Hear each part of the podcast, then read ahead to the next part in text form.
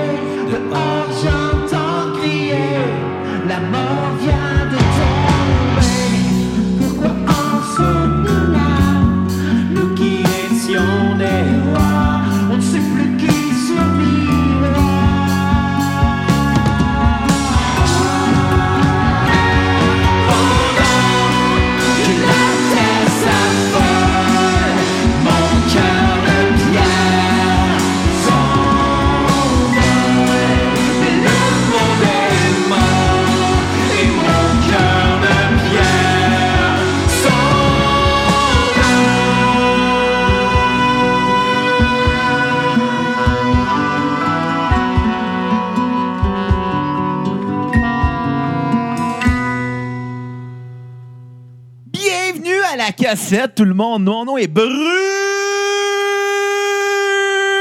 Marotte et je suis en compagnie de mon co-animateur et réalisateur et mon invité aujourd'hui, un homme que ses parents ont déshérité après l'écoute de son album, Monsieur Xavier Tremblay. Ben, comment t'as fait pour deviner? Ben, euh, ton père puis moi, on est bien collés sur Snapchat. Fait Ah, il ben, m'envoie bien des snaps de lui. euh, bientôt, il, il veut s'inscrire sur TikTok. Il m'a dit, Ah euh, ouais, ok, il ok. prévoit faire euh, du trafic de K-pop sur Ben, euh, écoute, ça tombe là. bien parce que mon album est disponible sur TikTok pour les gens qui voudraient danser dessus, même si ça se danse pas tant que ça. Non, ça ne danse pas très bien ta musique, euh, à moins d'avoir pris de l'acide. Ah, à part peut-être Guacamole. T'aurais-tu trouvé une chorégraphie, genre, ça aurait été une toune qui aurait été parfaite pour des, du monde qui vont dans, dans le sud, là, avec leurs os, toune plate, puis ils font des chorégraphies. Puis ils se filment en disant Eh, Regarde le fun qu'on a eu dans la piscine, t'es comme Non, c'est pas le fun, monsieur Jean, mon oncle Jean-Guy. Fait que là, Bruno, moi, j'imagine que si euh, tu m'as proposé de faire un épisode où ce que tu m'entrevuais, euh, c'était pas pour- juste pour me parler des vieux monsieur sur TikTok. Là. Non, non, non. euh, D'ailleurs, d'ailleurs, on est avec Kat aussi. Comment ça va, Kat? Ouais, euh, J'aime ça me faire introduire à ce moment-là après avoir parlé Surtout des que- vieux monsieur sur TikTok. ouais, mais toi, tu vas être, euh, si tu vas sur TikTok, tu vas être une vieille madame maintenant sur TikTok. Ah, très probablement, mais j'ai pas vraiment été. Je l'ai downloadé, j'ai regardé des vidéos de chiens puis C'est that's bizarre hein, qu'il n'y ait pas de musique de fond. Non, mais pour une fois, on va en profiter. On va avoir un peu de contenu avec le peu de contenant qu'on a. Exactement, parce que euh, moi, je trouve ça drôle. tu sais, euh, on fait un spécial. Un Ah spécial, le premier lancement de la cassette. Euh, puis, euh, puis, puis c'est ça, ça va être différent. On va, on va, on va faire une formule un peu plus 33-45. Ouais, on salue d'ailleurs notre ami euh, Pierre-Luc Delille, a.k.a. l'animateur du 3345. Exactement. On le salue. Et euh, euh, ben, ben c'est ça. Euh, c'est quoi j'allais dire déjà? Ouais, c'est ça. C'est un peu une espèce de plug là aujourd'hui. Ouais, ouais, clairement. Là, c'est un infopub. Là. Mais, mais, À- mais tu sais, Bruno. euh, allez télécharger illégalement le disque de Xavier. c'est important de faire des plugs si on veut que les gens soient au courant. Exactement. Oh, oh. oh. Ah, quoi, mon jeu de mots t'a choqué? Oh, oh, oh! Il y a de l'électricité dans l'air, mesdames et messieurs. Wow. Et autres. Fait que, ben, c'est quoi tes questions, là, Bruno? Parle donc de ton ouverture, Asti niaiseux. On introduit ça comme ça? Ouais. On ouvre ça comme ça? Ouais. Non, euh, avec une euh, ouverture, oui. Ouais, parlons de la toune d'ouverture. Euh, Moi, Pourquoi? je trouve ça drôle, Bruno, que là, là, euh, au- aujourd'hui, tu es comme mon intervieweur, mais tu me demandes de, de l'idée quasiment. Non, mais Chris, c'est ton album. C'est toi qui l'as écrit. C'était pas moi Ouais, qui mais était... c'est quoi tes questions? Pourquoi l'ouverture? OK, pourquoi l'ouverture? Pourquoi elle est Euh, différente de tout le reste? Moi, euh, j'ai écrit là. un disque en 2000, euh, 2012, un disque qui est jamais sorti pour la simple et bonne raison. Que C'était plate. Euh, ben non, ben je dirais pas ça comme ça. Est-ce que t'as tendance de mettre en valeur hein? Pour vrai, euh, Moi, euh, j'ai mis toute mon âme là-dedans, toutes mes j'ai mis- émotions. Bruno. Toi, tu t'en vas tout écrisser ça en crachant dessus. Toi, si tu veux hein, devenir ton un- esti d'album de merde. si tu veux devenir un intervieweur, là, s'il te plaît, mets pas cette entrevue-là sur ton CV. Ou peut-être qu'au contraire, ils vont faire Hey, enfin quelqu'un qui sort du lot. Ouais. Plutôt que de dire Hey, euh, d'où vient ton inspiration? Pourquoi t'as écrit telle chanson? Euh, Non, tout c'est quoi ton prochain donc de ça, il sauve une bière puis il smoke une Mark 10. Ouais. tu sais, il y en a qui ont fait pire que moi. Fait Ouais. Tant que ça ne pas en, en Destroy. Si ça vire en Destroy, tu vas me blesser. Puis, euh, Tant que ça vient pas en dîner de con, mais ça, euh, puis, t'as t'as pas euh, besoin de moi pour faire Surtout dîner de con. que si, si- si- si ça vire en Destroy, ben, tu vas enlever l'envie à nos auditeurs de, de payer pour avoir un excellent album. Ou aller le télécharger sur Napster. Ouais, il est Snapster, c'est même pas une joke. Ah! Je te jure, j'ai tellement ri quand j'ai vu ça. Parce que dans le fond, moi, quand je fais affaire avec mon distributeur euh, euh, numérique, Ouais. euh, je fais affaire avec une personne qui met ça partout en même temps, là, tu sais. Puis, euh, puis là, ben c'est ça. J'ai vu que j'étais sur Napster, puis j'ai fait, ah ben. Après tous les débats de Metallica, finalement, ben, Napster appartient, je pense, à Best Buy. c'est possible, Ah. je, je C'est pas au c'est que courant. c'est leur service de plateforme Mais tu sais, numérique pour maintenant, c'est rendu une, une plateforme de streaming légale, puis euh, Eh ben. Euh, c'est bien que la compagnie qui, qui, qui- qui était frauduleuse à l'époque, veut, veut pas, ben euh, maintenant, elle, se soit vraiment euh, assagie. Ouais, mais ils ont été rachetés par Napster pour faire compétition à l'époque à iTunes, puis ça n'a jamais vraiment marché. Là. Non, ben tu sais, je pense qu'il était pas là au bon moment. Mais bon, euh, Il était là en bon moment en 99, mais pas en si tu 2002. veux que je te parle de mon ouverture, Oui, pardon de ton ouverture on va d'esprit. essayer de faire ça de manière éclair. Oh! Oh, oh, oh. Ouais. Pourquoi t'as écrit, pourquoi t'as écrit la tune de l'ouverture? Ce qui est arrivé, c'est que moi, en 2012, j'ai euh, j'ai écrit un album qui n'est jamais sorti pour la raison que euh, je l'avais écrit très rapidement. Euh, c'était c'était comme euh, tu sais je venais de me, de, de me séparer d'un band avec qui je jouais depuis plusieurs années Euh, je venais de finir le cégep euh, où ce que j'avais étudié en composition et arrangement fait que bon tout ce bagage là avait fait que moi je voulais faire quelque chose qui allait démontrer mes aptitudes musicales que j'avais acquis au cégep et quelque chose qui allait être dans la même lignée un peu que le band que je venais de quitter parce que ben, mes influences étaient là, mais je voulais quand même, euh, j'avais un besoin de dire quelque chose et d'avoir un message. Ce, que- ce qui, ce qui est arrivé finalement, c'est que j'ai eu un, un album qui était beaucoup trop long pour rien. Euh, musicalement, pas nécessairement intéressant, juste parce que j'essayais peut-être trop d'être complexe pour rien. Et surtout que les sujets, ben après six mois plus tard, après les avoir écrits, je les assumais déjà plus. Euh, fait que ce que ça a fait, c'est que cet album-là, ben je l'ai complètement scrappé, je l'ai jamais sorti. Ton fameux disque de punk que tu parlais, puis qu'à un moment donné, ben, C'était pas tant du punk, là, mais tu sais, ça mettait ensemble plusieurs de mes influences. euh, euh, fait que notamment, oui, des bandes de punk à la Green Day, mettons, euh, mais aussi des bandes de prog à la Pink Floyd. Fait que tu sais, ça faisait que des fois, dans la même chanson, je passais d'un mood à l'autre. Euh, je décrivais ça comme étant du punk progressif, ce qui est la chose la plus douchebag à dire quand tu sors du cégep en musique, de dire moi là j'ai compris une affaire que toutes vous autres n'avez pas compris, je peux faire des tonnes de punk qui vont durer 15 minutes puis c'est pas grave. Je pense qu'il y a beaucoup de musiciens qui passent par cette mentalité là, puis j'en fais pas exception. puis du punk progressif, ça existe. Ça s'appelle Grimmskunk. On va faire bientôt à la cassette. Absolument, que j'ai vraiment hâte puis qu'on Semaine prochaine. Bah, ça pourrait être cette semaine même. Ouais, là. Moi, aussi, j'ai rien, rien contre. Là. Je veux dire, aujourd'hui, c'est un bonus. là, Bon, qu'on ouais, profitez-en, les gens qui sont pas contents parce que là, l'épisode de la cassette de cette semaine critique pas un album, c'est Xav qui veut se plugger. Non, c'est Bruno qui veut que je me plug. C'est pas pareil. J'avais acheté un bas de plug, mais euh, finalement, c'était pas ça l'histoire. Euh, donc, donc euh, j'avais complètement scrappé cet album-là. Puis, euh, en scrappant cet album-là, j'ai un peu scrappé ma, confiance envers l'écriture parce que moi, j'ai toujours écrit de la musique. Euh, je me rappelle, j'avais 7-8 ans, j'étais sur le piano de, ma mère, j'essayais de faire fitter des accords ensemble sans trop comprendre comment ça marchait, mais j'essayais d'écrire quelque chose. J'avais déjà ce désir-là. Puis quand j'ai eu mes, premiers bands à 14-15 ans, euh, déjà là, j'écrivais déjà de la musique, puis euh, en 2012, quand j'ai finalement pas sorti cet album-là, ben, ça m'a fait remettre en question tout ce que j'avais appris puis toute l'expérience d'auteur que j'avais. Puis j'ai eu un syndrome de la, page, de la page blanche qui a duré à peu près cinq ans. Là. Que pendant ces cinq ans-là, il n'y a eu absolument aucune chanson qui est sortie de moi. Puis, euh, mais c'est pas grave, parce que dans ce temps-là, on avait un band ensemble. Ouais, on a Valley parti Valley Forever. Forever, qui était vraiment dans le meilleur moment de ma vie pour ça, de me mettre à faire du cover. C'était vraiment le meilleur moment euh, que, que je pouvais faire ça parce qu'il n'y avait rien qui sortait point de vue écriture. Puis par la suite, j'ai eu d'autres projets qu'on essayait d'écrire que j'ai que ça n'a jamais donné parce qu'aussitôt que j'écrivais quelque chose, j'avais toujours la manière de me dire bon, mais je suis déjà tanné de ça. Puis ultimement, je pense que la raison est simple, c'est que j'ai pas le goût de défendre des tunes, moi, dans la vie. Mm. Il y a des artistes comme, meg- exemple, les Cowboys fringants qui fait de la musique engagée ou qui ont fait de la, musique engagée. Ou qui ont fait de la musique. C'est ça, puis, puis que je pense que quand tu fais de la musique engagée, puis c'était un peu ce que j'essayais de faire aussi en 2012, des, des- des paroles qui voulaient dire quelque chose. euh, qui dénonçait des situations. On veut, veut pas, je sortais du cégep puis je m'étais fait arrêter dans une coupe de manif, là. on va se le dire, là. Shout out à ton ex. Euh, entre autres. mais, euh, Effectivement, là, c'est le cas de le dire. mais, euh, euh, tu sais, on s'entend dans ce minding-là que j'avais à 22 ans de vouloir écrire des affaires qui allaient changer les choses quand que, on va se le dire, quand t'es musicien, tu ne vas pas changer grand-chose. Tu as de la misère à changer tes bobettes, là. T'as de la misère à changer des pneus.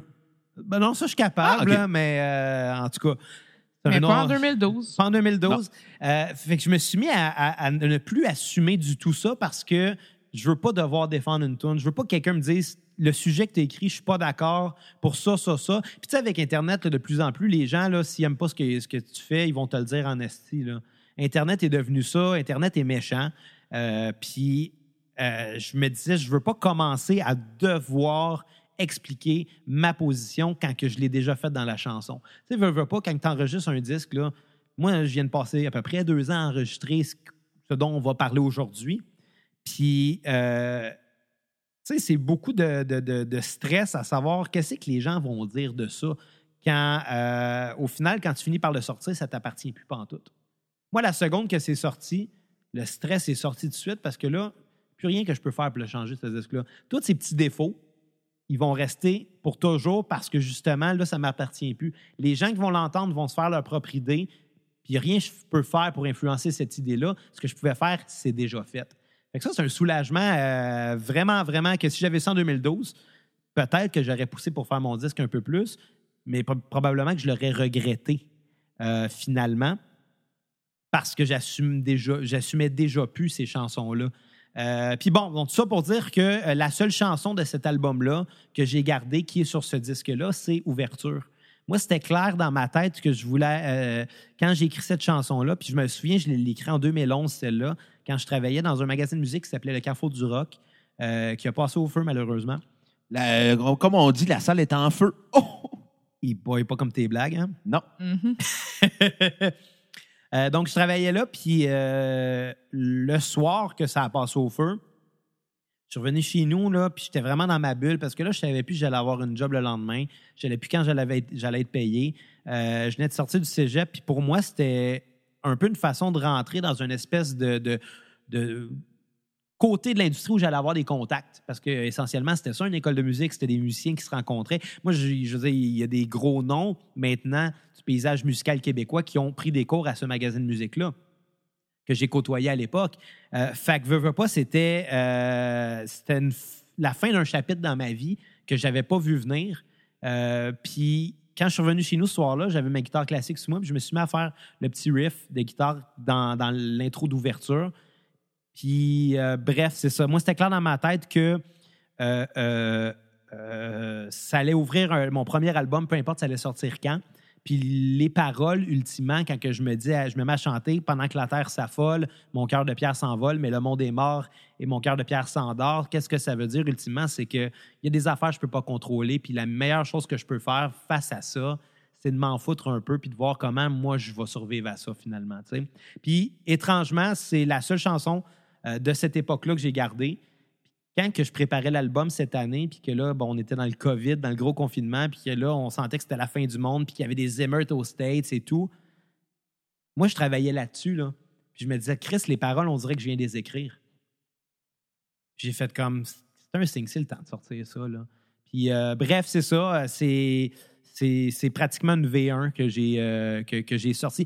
Puis oui, pratiquement une V1, oui et non, parce que j'ai quand même changé un peu la structure. À l'origine, la chanson durait beaucoup plus longtemps que ça. Euh, comme beaucoup de chansons, finalement, que j'ai écrites, duraient peut-être trop longtemps. Puis cet album-là, là, ben, il dure 23 minutes. L'album Xavier là, Tremblay One Man Band, c'est 23 minutes. Fait que, euh, on s'entend, j'ai essayé de faire le plus short possible avec ce que j'avais. Fait que c'est un peu ça, ouverture. Bon, en parlant d'une autre ouverture, pardon, celle de Pierre-Luc Delisle. Ça, sa ferme- sa fermeture est claire. Non, son ouverture du podcast de 3345. Effectivement, il y a quand même mention. Ben oui, tu sais, on va, on, va, on, va le dire comme ça. Euh, Fait du recyclage. C'est un écologiste musical. Non, mais en fait, euh, ben, regarde, on va aller écouter sa version à lui, OK? puis après ça, on va aller écouter la mienne. Back à back? On va demander à nos auditeurs de voter. Il y a un numéro en bas de l'écran. Non, regarde, euh, ben, regarde les, les auditeurs de, de- du 3345 savent que euh, l'année passée, j'ai approché Pierre-Luc avec euh, euh, une proposition que Mais j'avais. Juste avant, on va aller l'écouter avant que tu comptes ton histoire. Ta version à lui? Ouais. OK, c'est bon. Bonjour à toutes, bonjour à tous. Avez-vous une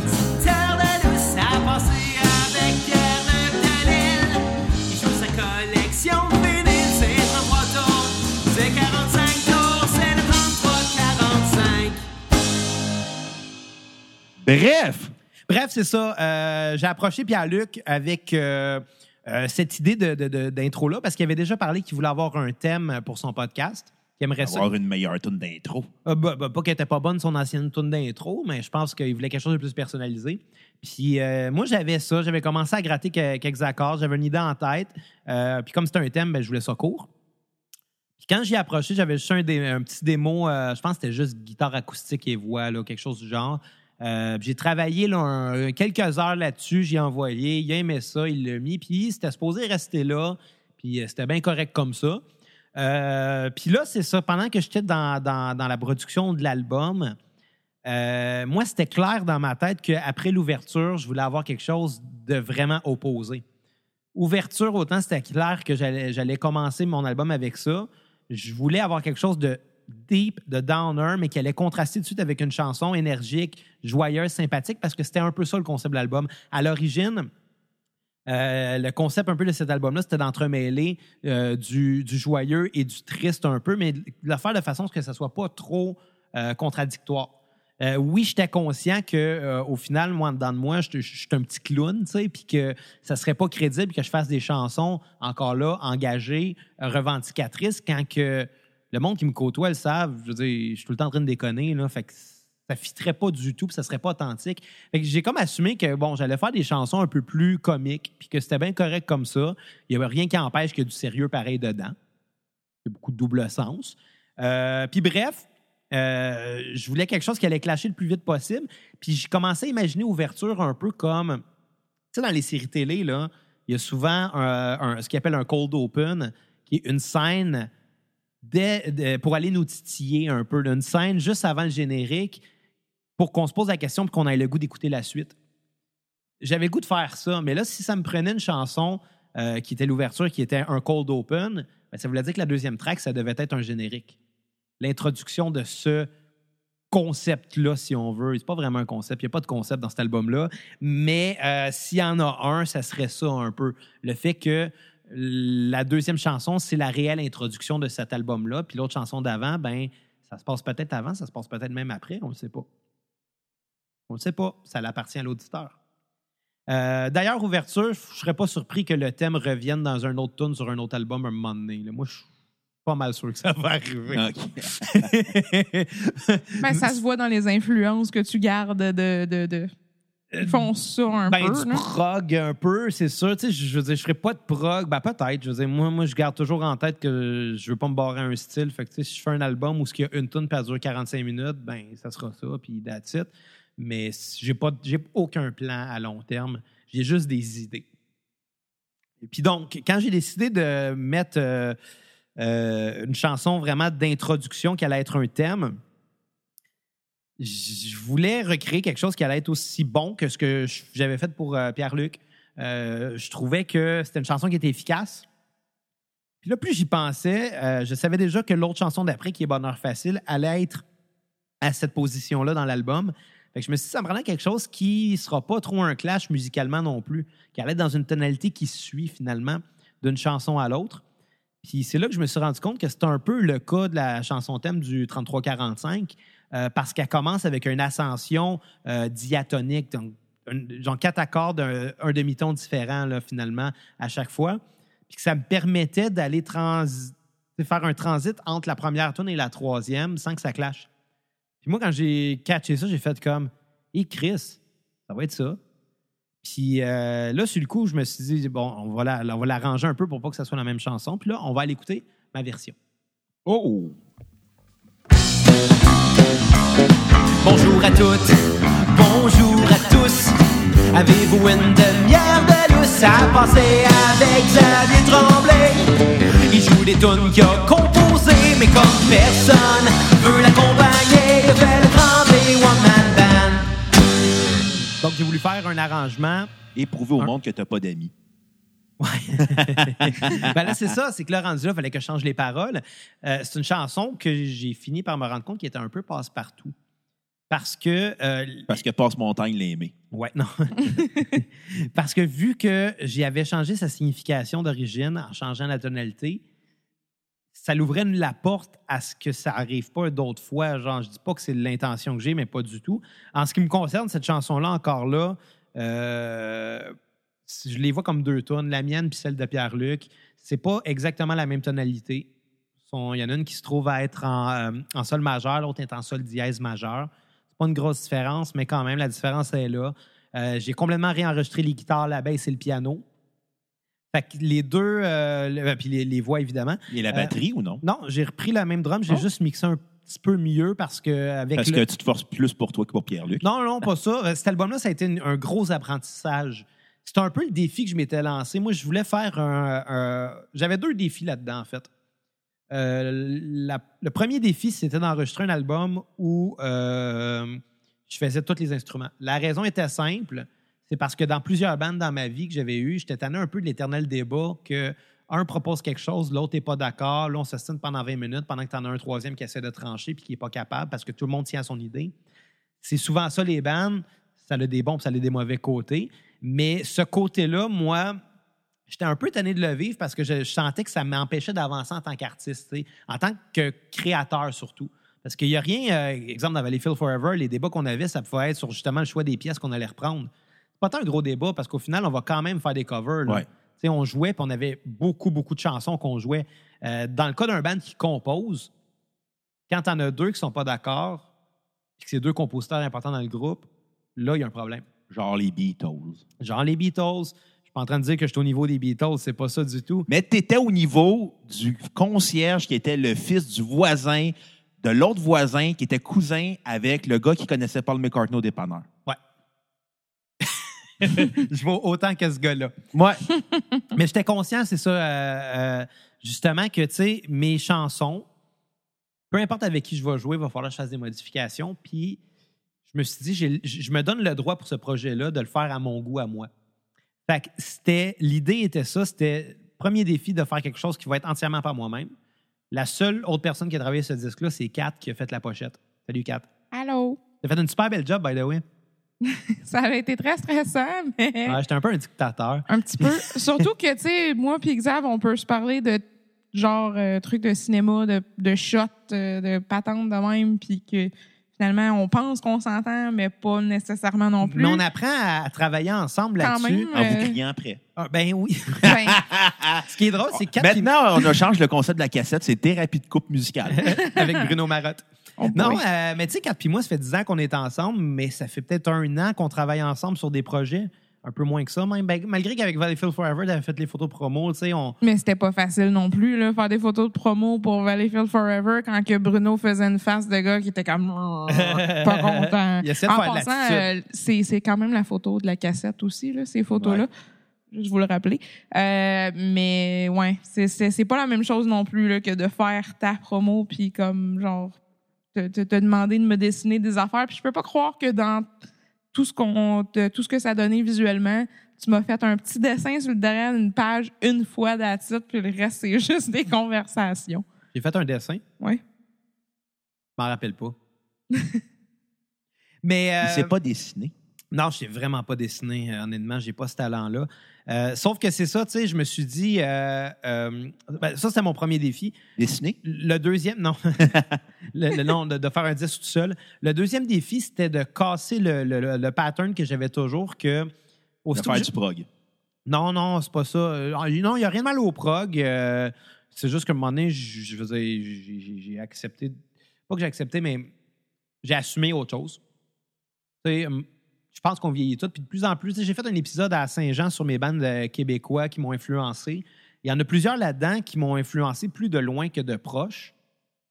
Dans le sens que c'est des groupes que j'ai toujours connus et appréciés sans trop m'intéresser à leur carrière trop trop. Euh, mais plus je vieillis, plus j'assume ce côté-là. Le côté québécois, ces bandes-là, ceux que j'ai nommés me font vraiment triper. Fait que, euh, mais me faisaient pas triper quand j'avais 15 ans, mettons. Sont très rares, les bandes québécois que j'aimais à l'époque. Il y en a, puis je les ai nommés. Mais, euh, mais non, c'était de briser le pattern que aussitôt que j'écrivais quelque chose, puis aussitôt que c'était. Aussitôt que j'étais rendu dans la progression d'une chanson, euh, à un point que j'avais toujours pas dépassé, exemple. Parce que j'avais déjà écrit plusieurs tunes. Mais aussitôt que j'étais rendu à enregistrer une tune, puis là, j'étais sur le bord de mixer, exemple. J'étais pas encore à l'aise avec euh, euh, les, les égalisations, exemple, les EQ. Là, on dirait que je ses nerfs puis j'abandonnais. Oui, il y a des trucs que j'ai mixés, il y a des trucs que j'ai sortis, il y a des trucs que j'ai fait avec le temps, mais c'était tout le temps parce que je me forçais à faire quelque chose. Mais le réflexe que j'avais, c'était de tout le temps remettre ça parce que je savais pas trop comment m'y prendre. J'avais pas cette expérience-là. Je remettais ça au lendemain, puis je finissais par abandonner un projet. Puis deux ans après, je partais à un autre band, puis j'écrivais d'autres tunes. Il y avait jamais rien qui se concrétisait, puis je voulais briser ce pattern-là. Fait que c'était- ça explique un peu pourquoi ça a pris euh, presque deux ans écrire euh, ce- cet album-là. Ben, pas écrire, mais produire cet album-là. Là, je me, forçais à le faire. C'était un peu pour briser ça. Puis je me disais, là, il y a des tunes que j'aime sans que ça soit des tunes trop compliquées ou des tunes, tu trop, euh, je sais pas. On il y a zéro prétention dans ce style d'album-là. Là, c'est... On n'est pas rendu là, mais il y a une tonne qui parle de mes outils, gang. Là. il y a zéro prétention là-dedans. Le but, tu sais, c'était de faire de quoi pour, le, pour la forme plus que pour le fond, finalement. Le but, c'était de faire quelque chose. Puis, euh, Et c'est pour ça que ça a donné du bonheur facile à toi. Mais parallèlement, Peut-être tu un peu as ça. appris aussi bien des techniques là, là-dedans. C'est une façon subtile de passer Ouais. à un autre sujet. mais non, mais c'est pour répondre à ta question. Puis c'est ça, ben, pour finir avec euh, la chanson de Pierre-Luc, euh, qui est la chanson de 145, qui a fini par devenir le thème de Tremblay One Man Band. J'ai eu vraiment un agacement parce que là, je me disais, j'espère que lui, il le prendra pas mal. Mais en même temps, ça reste ma composition.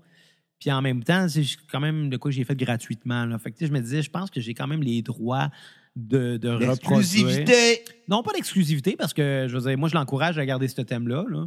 Euh, pour moi, c'est deux chansons complètement distinctes, même si c'est la même musique, puis euh, la même mélodie, puis la même voix, puis le même drum, puis. euh, j'ai quand même fini. Puis là, je voulais écrire à Pierre-Luc, puis honnêtement, j'ai repoussé ça pendant un facile deux mois. Euh, J'y ai écrit finalement la semaine passée quand, que l'album était rendu envoyé au distributeur puis que là, je pouvais plus rien faire. Là, il était trop tard. J'ai fait, moi, il faudrait bien que j'y écrive. Mais non, j'avais un peu peur de sa réaction parce que je voulais pas le blesser non plus. Finalement, il était super cool. là.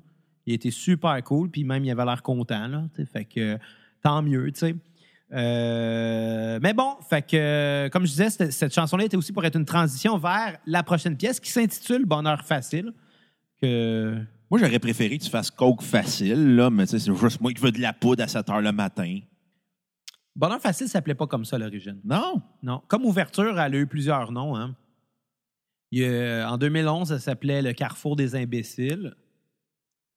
Oh! Mais ça, ça faisait pas référence euh, Non, euh. du tout à mes employeurs. Là. Non, non. Ah, OK. Non, non. le- oui, oui, le, le mot Carrefour faisait référence à, à ce lieu-là. Mais. euh, Faisais référence à tes anciens collègues. Non, non, non, pas du tout. Le mot imbécile était plus en, en référence à l'espèce de concept qu'il y avait derrière cet album-là qui est jamais sorti puis qui sortira jamais. C'était un peu ça. euh, fait que, c- vu que c'était un une tourne d'introduction, oui, il y avait le terme Carrefour parce que j'avais écrit cette chanson-là ce fameux soir-là. Euh, mais le mot imbécile faisait plus référence à un clash qu'il y avait entre euh, des gens qui avaient peut-être pas les mêmes opinions finalement. là. Je rappelle, j'étais jeune aussi à l'époque. Euh, un moment donné, je l'ai shorté à seulement Carrefour, puis ça a été le titre de travail de cette chanson-là. Et euh, l'album a failli, s'appeler Carrefour, justement, l'album Xavier Le Tremblay euh, One Man Band, parce que j'avais encore là aucun concept autre le fait que ça allait commencer avec cette chanson-là. Euh, par la suite, au début du confinement, j'avais pensé appeler Carrefour, c'est n'importe quoi. Vu que, vu que les paroles fitaient un peu avec le contexte qu'on avait, j'avais pensé appeler la chanson COVID et Corona. Euh, en référence à Covid in Cambria, qui est un band qui m'a beaucoup influencé, surtout à cette époque-là que j'ai écrit la chanson. Juste toi qui as compris le référent, je pense. Euh, oui, probablement, c'est pour ça que je l'explique. mais, euh, mais je me dis que s'il y a une ou deux personnes qui l'avaient compris, ça serait ça. Puis pour les autres, ben, ça serait juste le sujet de la tune. Mais là, je me disais, c'est pas ça le sujet de la tune. Puis si j'avais fait ça comme ça, ça aurait fait une tune qui aurait déjà mal vieilli. Je veux pas. Fait que, ouais, fait que c'est ça. Pour ce qui est de bonheur facile, ben, on va-tu l'écouter? Ben ouais, ça va être facile à écouter. que je buvais trop. J'en ai pas fait de cas, puis j'ai tout lâché ça. J'ai sauvé 3000 piastres cette année-là. Quand la vie nous fait pas de cadeaux. Parfois ça fait souffrir, mais je garde le sourire et je chante pour me rétablir.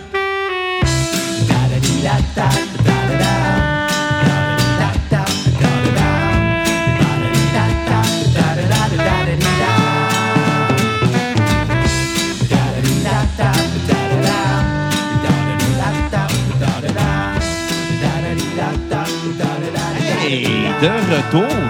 Ouais. Fait que pourquoi t'as écrit Bonheur facile? Honnêtement, là, euh, ça, c'est la chanson que je pensais jamais écrire. là, parce que c'est un peu pop pour rien. T'étais heureux quand t'as écrit cette tune-là? Euh, oui, en fait, moi, il y a beaucoup de mes mes verres d'oreille me viennent quand je travaille. Tout le temps. Toute, toute, toute la gang. Euh, c'était le cas pour la chanson du 3345, c'est le cas de Bonheur Facile, euh, c'est le cas de plusieurs autres chansons qu'il va y avoir plus tard. Euh, quand je travaille, je pars dans ma bulle. Puis là, je me mets à réfléchir, puis là, c'est mes mains qui travaillent, puis le reste, ma tête est concentrée sur autre chose. Puis euh, là, je parle pas du band de Lucien Francoeur. Nancy! Nancy Baudouin. Nancy Baudouin, ma Barbie en feu! Euh, puis je pars dans ma bulle, puis souvent, là, je je suis tout le temps comme ça que mes chansons commencent. Bref, t'es autiste. Non, non, euh, mais définitivement que j'ai euh, j'ai un cerveau hyperactif.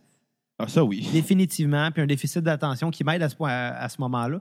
Les seuls moments où ce que je réussis à me concentrer sur quelque chose, c'est quand je fais de la musique.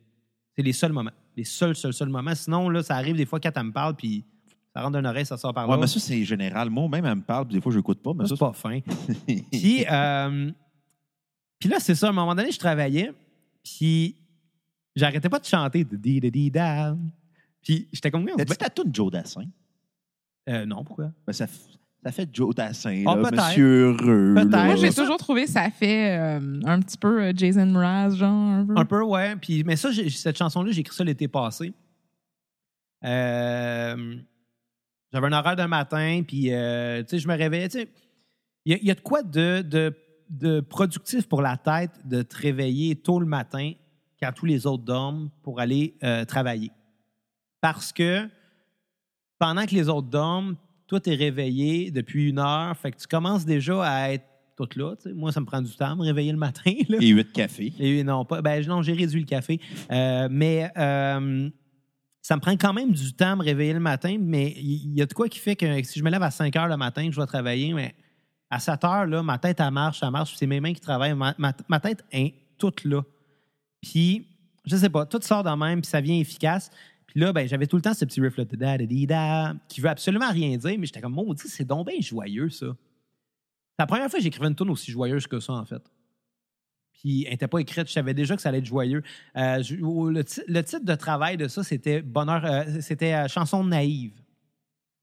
Puis l'idée de la tune, c'était justement de mettre en contraste une situation correcte de la vie de tous les jours. Oups, un élément déclencheur qui vient ruiner ça. Puis, oh, on voit quand même le beau côté de la médaille. Parce que c'est le même que les couplets sont bâtis. Chaque début de couplet, c'est tout le temps une situation. Euh, tu sais, exemple, j'étais allé au McDo, euh, il y avait, plus- il y avait, je voulais de la crème glacée, mais la machine était brisée. Oups, c'est plate, ça. C'est très relatable, par contre, ça. Mais hop, hop, c'est une bonne façon d'économiser. Tu sais, Il y a un beau côté dans les affaires plates. C'était ça que je voulais avec cette chanson-là. Euh, puis je me suis dit, bon, tant qu'à l'affaire, on va assumer le quétaine, on va assumer l'affaire papier au bout. Puis je vais aller dans des, je vais aller dans ma petite voix staccato qui fait, qui fait Mika. Là. Pas grave, là, on va le faire. Combien t'as mis de pince à chips sur tes testicules Ah, pour zéro, ta voix? pour vrai, le monde ne le savent pas, mais j'ai quand même un bon range vocal. Je, je me rends très grave, puis je me rends relativement haut. Je suis pas la plus belle voix, mais je suis capable de la... elle est malléable. Pour, pour avoir l'opinion de la voix de Xavier, elle écoutait son disque sur Ben, on- on Spotify. le fait jouer en même temps. Mais oui, l'écouter Spotify ou, euh, Euh, euh, ou euh, Deezer, Ouais. Ou Panda. Sur Deezer? iHeartRadio. Je suis sur iHeartRadio. Anyway, Mais à la Ah, cassette aussi, right? euh, oui. Mais qui va sur Heart Radio? Ben, c'est la plateforme numéro un au monde pour les podcasts selon eux-mêmes. Ah, OK, Ah. selon eux-mêmes. Pareil comme tu as remarqué que toutes les radios sont numéro un à Montréal. Ouais, mais, mais ils sont numéro un, mais c'est parce qu'ils servent de chiffres, mais tellement de façon précise. On est la radio numéro un à Montréal seulement pour les femmes de 25 à 42 ans. Les- ouais. C'est comme le petit Astérix. Ça, comme... ça, c'était bon, Astérix. Mes bandes dessinées préférées. Eh boy, c'est ça, travailler avec un TDAH qui se vante. Ouais. Mais euh, bon, euh, euh, fait que c'est ça. Je me suis dit, je vais l'assumer, euh, la chanson. Puis c'est là aussi que j'ai commencé à faire. euh, euh, c'est avec cette chanson-là que j'ai commencé à faire de l'autoréférentiel. Parce que euh, au moins la moitié des paroles de cette chanson-là font référence à une autre chanson plus tard sur le disque. C'est la raison pourquoi il est au début. Fait que dans le cas de je voulais une crème glacée, la, piscine- la, machine était brisée. Référence à crème à glace. À un moment donné, dans, cette chanson-là, je dis J'étais allé au resto, il n'y avait plus d'avocat, mais euh, c'est pas plus grave que ça, je, condu- je suis resté boire de la Corona. Ça fait référence à la chanson Guacamole. Et, Et ton d'ailleurs. problème d'alcool. ça, Ta blonde est à leur bittersweet smile en ce moment. Ah, ça, il en parle plus tard. Ouais, dans il y, a- il y a un moment où ce que je dis, euh, euh, quand on m'a dit que je buvais trop, j'ai lâché tout ça, j'ai sauvé 3000 pièces cette Et année-là. tabarnak, I Mon wish. plus gros mensonge à vie. que t'as économisé. Non, j'ai économisé, mais pas 3000 pièces. Clairement pas. non, mais je bois beaucoup moins qu'avant. Les auditeurs de la cassette le savent. Ouais. Mais- Parce qu'on enregistre le jour aussi. Ouais, c'est vrai. Tout ça n'est qu'un subtil subterfuge. mais non, non, mais blague à part, euh, c'est là que j'ai- je me suis dit, cette chanson-là, ça, ça va servir à ça, à une chanson joyeuse, un- une chanson naïve au bonheur facile. Euh, parce que j'étais dans une passe comme ça. J'étais dans une passe où j'étais vraiment de bonne humeur. Puis que, euh, tu sais, je revenais de tourner avec les costauds. euh, les, les projets que j'avais allaient bien à mon goût, sans tout péter. Tu sais, j'avais du plaisir dans pas mal tout ce que j'accomplissais. Euh, On la cassette. dont la cassette. Meilleur podcast au monde selon la cassette. Non, ouais. Wow! 2019 était une belle année pour la cassette quand même. En 2018 aussi, 2017 aussi, 2020, euh, un peu weird, Ouais, mais 2020, c'est weird pour tout le monde. Là. Mais, euh, mais ouais, c'est un peu dans ce contexte-là que j'ai écrit cette chanson-là. Puis là, je me dis, s'il y a une chanson qui va servir à faire de l'autoréférentiel, ça va être celle-là. Il y en a d'autres un petit peu plus tard. Euh, j'ai pas d'exemple, mais il y a d'autres chansons qui parlent l'une de l'autre. Puis même que j'ai des chansons que j'ai écrites qui, étaient pour cet album-là, que j'ai décidé de ne pas mettre sur l'album, qui font référence à d'autres chansons de cet album-là aussi. Fait que c'est pas impossible qu'à un moment donné, je les sorte, puis que ça fasse référence à ça. Puis, tu sais, moi, je me dis, pourquoi pas? J'ai toujours euh, respecté les auteurs qui faisaient des liens entre leurs œuvres. Exemple, Patrick Sénécal. Quand j'étais euh, adolescent puis que je lisais les livres de Patrick Sénécal, moi, ça me fascinait à quel point le personnage de la Reine Rouge revenait d'un livre à l'autre. Elle doit, elle être présente dans cinq livres au moins, mais toujours de manière tellement subtile que tu t'en rends pas compte. Quentin Tarantino faisait ça avec ses films. Oui, ça. Je suis pas un gros fan de Tarantino, mais ça, j'admire ça de Tarantino. Puis, Les Cowboys fringants faisaient ça avec leur tune. ouais, c'est vrai, il y a certains personnages qui reviennent. Ouais. Iron Maiden, le, avec le personnage de Charlotte D. Harlot, revient souvent. Y il y, a beaucoup d'artistes que, pas nécessairement pour ça que j'ai accroché, mais j'ai remarqué ça de eux et je respecte ça de eux. Et notre invité, mon oncle Serge, faisait souvent ça avec Peter Paul. Ouais, mais ça, c'est parce que c'est un membre du band. Ouais. Ça, c'est parce que c'est un membre du band. Puis déjà que dans certaines chansons, je le faisais déjà parce que. euh, bon, spoiler alert, il y a certaines chansons que je parle de mes amis. Ouais, donc moi. Ouais, dont toi. Tu parles pas de tableau. Non, euh, oui. Mais. mais Je viens de mettre un fret. non, je, je parle de. Ouais, mais. euh, ouais, je dis ma blonde dans une chanson, mais ça peut être n'importe qui dans le sens que. Je ne sais pas si c'est moi qui parle dans mes tunes, si c'est un personnage non plus. Là. Je ne l'ai pas défini envers moi-même encore. Tu sais, ça, c'est un projet que hum, j'ai. euh, hum, qui m'a pris du temps à sortir, mais que je considère incomplet aussi parce que j'ai un disque, là. J'ai pas de show avec ça, là. Parce que euh, si je vais faire un show avec ça, il faut que je sois capable de jouer tous les instruments en même temps, puis ça n'arrivera pas, là. Fait que j'ai pas encore réfléchi à comment je vais mettre ça sur scène. C'est sûr que ça va être adapté d'une façon, ça sera pas identique, mais de trouver la manière de, de garder l'essence de ces chansons-là et de ce concept de one-man band-là, mais en rendant ça réalisable sur scène, ben ça, je dois avouer que j'ai plusieurs possibilités, mais je ne l'ai pas encore fait. J'ai des idées. On va voir où c'est que ça va déboucher, mais c'est pas grave, moi, tu sais, je fais ça sans prétention. Ça reste un side project d'un side project d'un side project, le rendu là, là. Ça sera juste celui qui, va m'avoir demandé plus d'énergie, là. Ben, on passe à un autre tune, là. Ouais, OK, bon, on va aller sur euh, euh, une tune qu'on a déjà fait jouer à la cassette. Oui, euh, que j'ai fait écouter l'épisode, euh, la fin de l'épisode à ma blonde pour qu'on on puisse entendre notre ami commun qu'on a. euh, Bon, on peut le nommer, il Olivier. était dans l'épisode. C'est vrai, Olivier, euh, l'autiste sous et gelé. L'épisode 200 de la cassette n'était pas à la hauteur de nos attentes, mais mais, le, mais Olivier était spécial. moi, j'étais stressé quand on a fait la 200e parce que vu que je travaillais déjà sur ce disque-là, hey, ça fait un an et quelques, Ben, là, le- ça, le- ouais. la 200e. Un an et un mois? Je travaillais déjà sur mon disque, mais c'était vraiment au stade embryonnaire. Puis cette chanson-là, euh, j'avais enregistré une version que j'avais finalement rapidement mixée parce que là, la 200e arrivait, puis que comme on, on disait qu'on allait parler de l'été des divans, ça faisait 200 épisodes qu'on disait on va parler de l'été des divans à 200e comme des hosties de singes. Puis on l'a fait. Puis on l'a hypé comme ça se pouvait pas pour Comme finalement si c'était une grosse été des être une grosse gang de gars chauds. Hey, on était neuf dans le local, c'est Ouais. pas plus. On était peut-être même 15, je le sais plus. Ça avait juste pas de sens. Puis finalement, ben moi, j'avais rushé pour faire cette chanson-là à temps, vu que le sujet était le même, Ouais. pour finalement faire un épisode que on était comme pas tant fiers parce qu'il y avait Olivier qui était sous puis qui était... qui- Hey, très déplacé. Exemple, t'avais-tu une belle photo de brochette de monde Ça, c'était pour hot, cet par exemple. La, photo était hot. On était tous vraiment garlots, là. Ouais, ouais, ouais. Puis moi, le premier. Puis euh, euh, je me rappelle, après avoir fait euh, cet épisode-là, j'ai été un peu down parce que j'étais comme. J'ai mis beaucoup d'énergie sur une chanson, puis finalement, ben. L'épisode est un peu de la marde, hein? Fait qu'il y a personne qui va se rendre à ben, la fin. ouais, c'est ça. Puis là, je me suis dit, personne ne va. Mais, regarde, on s'en calisse. De toute façon, là. Et la sur ton disque, est rendue heure. sortie, puis je l'ai complètement réenregistrée depuis. Elle sonne beaucoup mieux, je trouve, en tout cas, en mon opinion. On va aller l'écouter. Ben ouais. On va aller écouter ça. Puis que ça parle de moi. Ben, ça parle de l'été des divans. C'était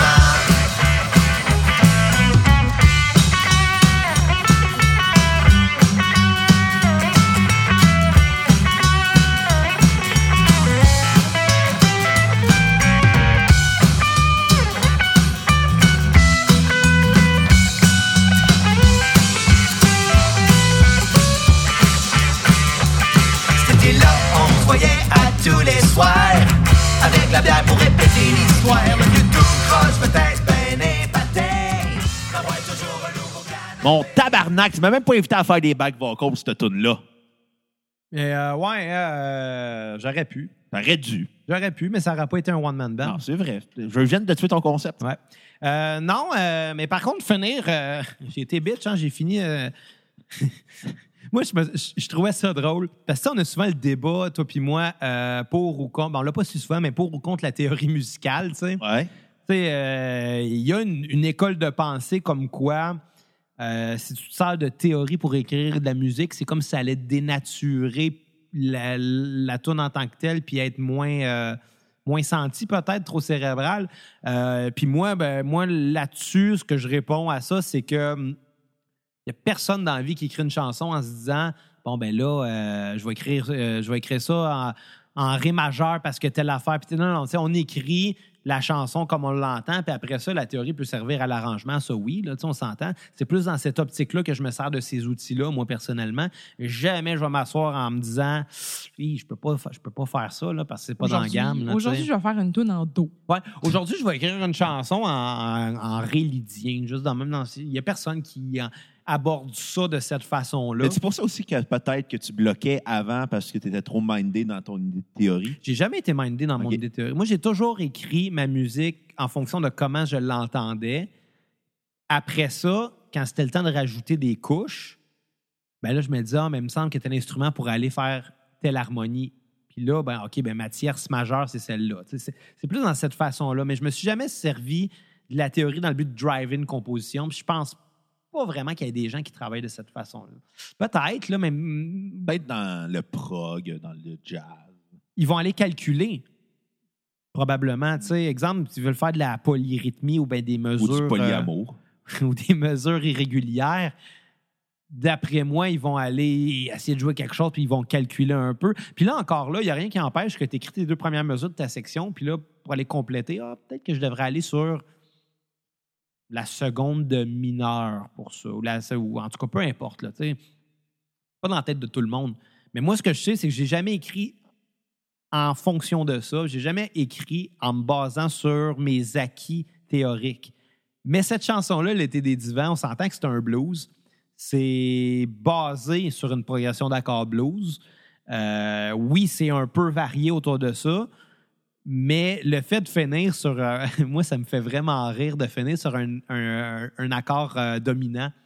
Ce qui est comme une règle qui est comme pas acceptable dans la vie parce que c'est une tension. Puis si tu finis une tune sur une tension, tu restes sur la tension. Il n'y a rien qui va aller la, résoudre, cette tension-là.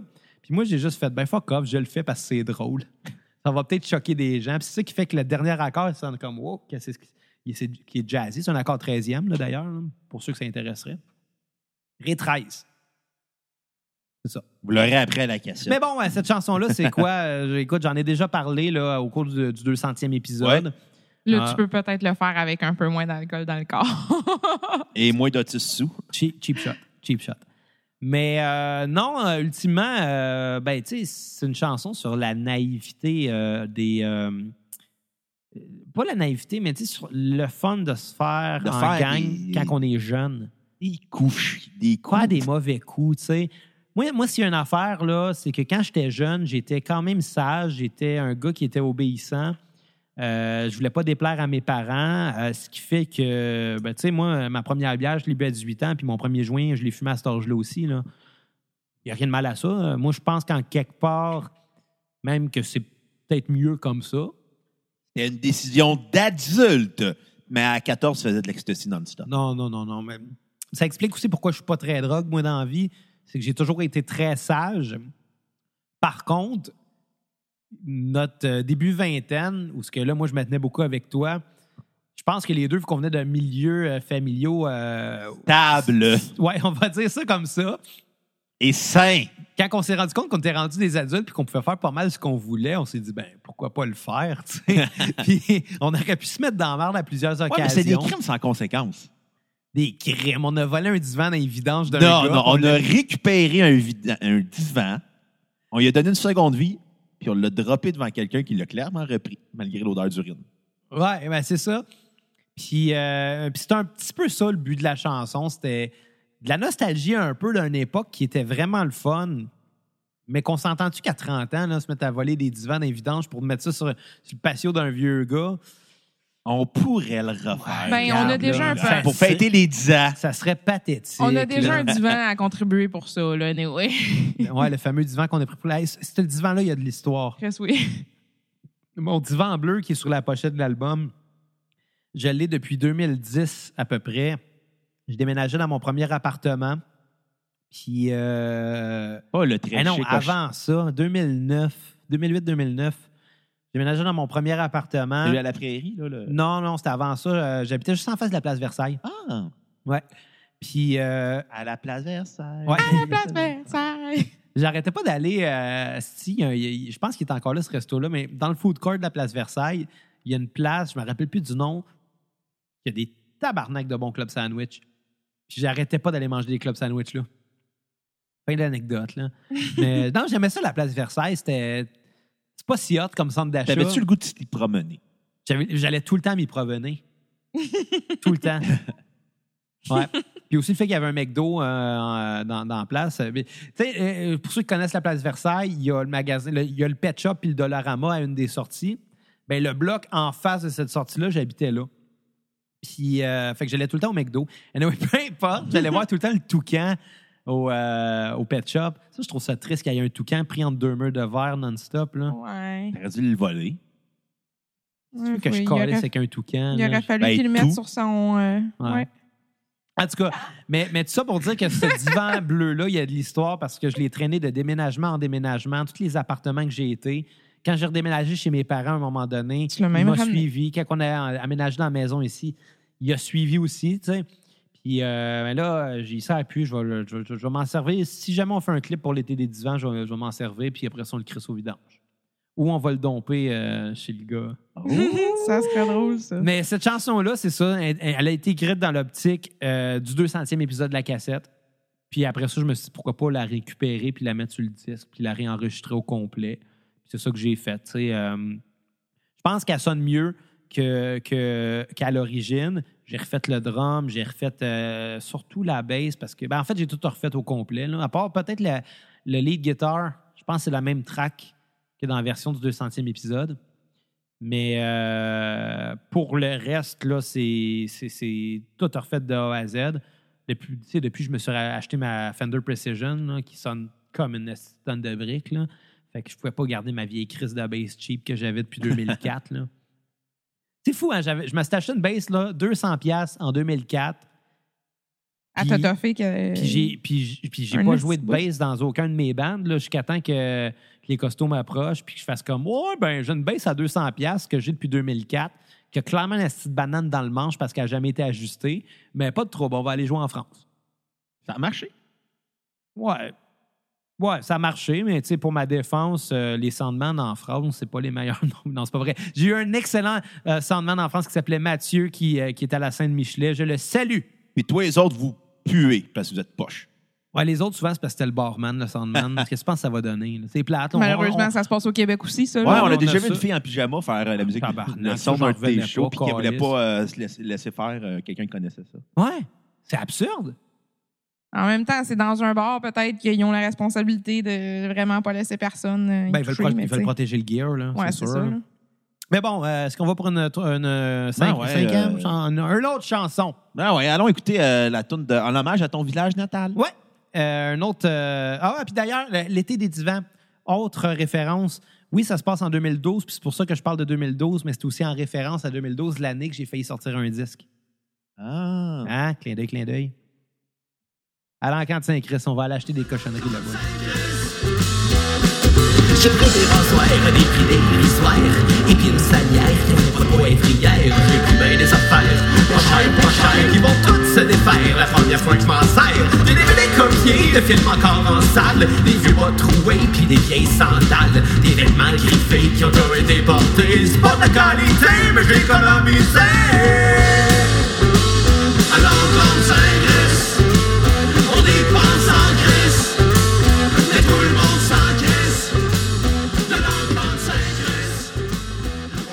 On dépense Dans le cas de Saint-Christ, tu veux que tu achètes ton linge vu qu'il est tout troué? Euh, ben, quand je l'achète, il n'est pas encore troué. Ah. Ça, je le fais moi-même. Ah, OK. Je paye moins cher parce qu'il n'est pas déjà troué. Ah. Fait que, tu sais, les gens à la maison qui achètent du linge déjà troué, vous allez payer moins cher si vous l'achetez pas de trou puis que vous les faites vous-même. Eh bien, Ouais. vous l'aurez après la Pas question. pauvre, c'est fashion. Non, l'encan de Saint-Christ, là, ben, je pense que tout le dit dans la chanson. Euh, Ça existe ça encore dans le camp de Saint-Christ, premièrement? Je pense que oui, mais c'est plus un marché aux puces comme c'était dans, dans ma jeunesse. En- ah oui? Ah OK. ouais? Ben, ben tu sais, quand, quand, quand j'étais kid, euh, moi, j'habitais à Saint-Chrysostome, qui est un petit village là, entre Montréal et euh, les lignes américaines. À peu près à mi-chemin, je pense. Je le sais pas, À honnêtement. Ok. peu près, j'imagine. Petit, euh, petit village perdu. euh, j'ai vraiment aimé mes- mon enfance là. Euh, ça m'a déprimé quand mes parents m'ont annoncé qu'on déménageait quand j'avais 9 ans parce que là, il fallait que je me refasse des amis. Puis je me disais, la vie va être dure après. Puis la vie, elle n'a pas tout le temps été facile, mais elle n'a pas été si pire que ça quand même. Ultimement, je pense que j'aurais vraiment mal vi- viré si j'étais resté là. T'aurais fait beaucoup trop de drogue à 14 ans. J'aurais probablement fini dans des gangs de rue ou d'un motards. T'aurais fini dans des gangs de farmers vu que t'es à Saint-Christ. Peut-être. Mais, euh, mais c'est ça. On est Team Ford contre le Team Dodge. Moi, quand- quand- moi, ça me faisait vraiment rire de. de, de, de, de, euh, Dans le camp de Saint-Christ? non, mais ça me faisait vraiment rire de parler de. Dans une chanson, de parler de mes racines un peu. Euh, mais pour ce qui est de, de, leur- de l'attraction locale de Saint-Chrysostome, c'est-à-dire un fucking marché aux puces, qui est l'attraction locale, on va se le dire. Et là. le rostit de grillade. Et, et les grillades, ouais, ouais. Ça, c'est une affaire, là. Les, les, les- les grillades, là, dans la région, c'est vraiment beaucoup consommé. On en a déjà parlé à la cassette. C'est une espèce de, de, de Gros bacon? gros bacon, mais c'est- c'est c'est du lard de porc tranché épais euh, qui, est, euh, qui est chauffé sur euh, de la braise dans un poêle fait exprès pour ça. euh, qui, dans le fond, c'est des, des- des- c'est des poêles euh, faits. euh, ça a l'air d'une demi-tank à eau chaude, là, on va se le dire. Là. Ou d'une demi-poubelle. Ou Une demi-poubelle sur le côté, Ouais. remplie de braise avec une grille qui est faite coulissante parce que si le gras pogne en feu, s'il y a une- il y a une goutte de gras qui découle, qui, qui coule, le feu va monter, ça va toutes les brûler. Fait qu'ils n'ont pas le choix de les slider puis de les enlever euh, du feu rapidement. Anyway, moi, j'ai grandi en mangeant ce petit scrap-là. là. Mais surtout, moi, ce que je me rappelle dans ce village-là, c'était un peu mon initiation en musique, je veux pas, parce que quand que, euh, on avait nos, nos fêtes nationales à Saint-Jean-Baptiste, il y avait tout le temps un chansonnier local. C'était tout le temps le même gars à chaque année. Puis, tu sais, euh, il- On salue Alain. euh, non, il- euh, ben, on peut saluer, il s'appelle Philippe Martin. Ah, ben. Euh, Super bon musicien, super euh, gentilhomme. J'étais sûr qu'il s'appelait Alain parce que tous les hosties chansonniers d'un bar s'appellent Alain. Ben, Peut-être qu'il s'appelle aussi Alain quand il joue bars, là, je ne sais pas. Mais euh, qui doit jeune, jeune. euh, D'ailleurs, je l'ai vu il n'y a pas si longtemps, mais oui, peu importe. Euh, à cette époque-là, là, moi, j'ai baigné dans la musique québécoise beaucoup parce que, aussitôt qu'il y avait une fête municipale, c'était tout le temps ce chansonnier-là qui jouait ben, des gros hits québécois. Puis à l'époque, c'était quoi? C'était les colocs. Euh, moi, je peux te dire que quand j'étais jeune, je pensais que c'était ce gars-là qui avait écrit la rue principale. C'est un peu absurde. T'étais naïf. Ben, j'étais un enfant, tu sais. Puis un, un des plaisirs qu'on avait, euh, c'était nécessairement toutes les semaines l'été, mais c'était d'aller à- aller faire notre marché là-bas.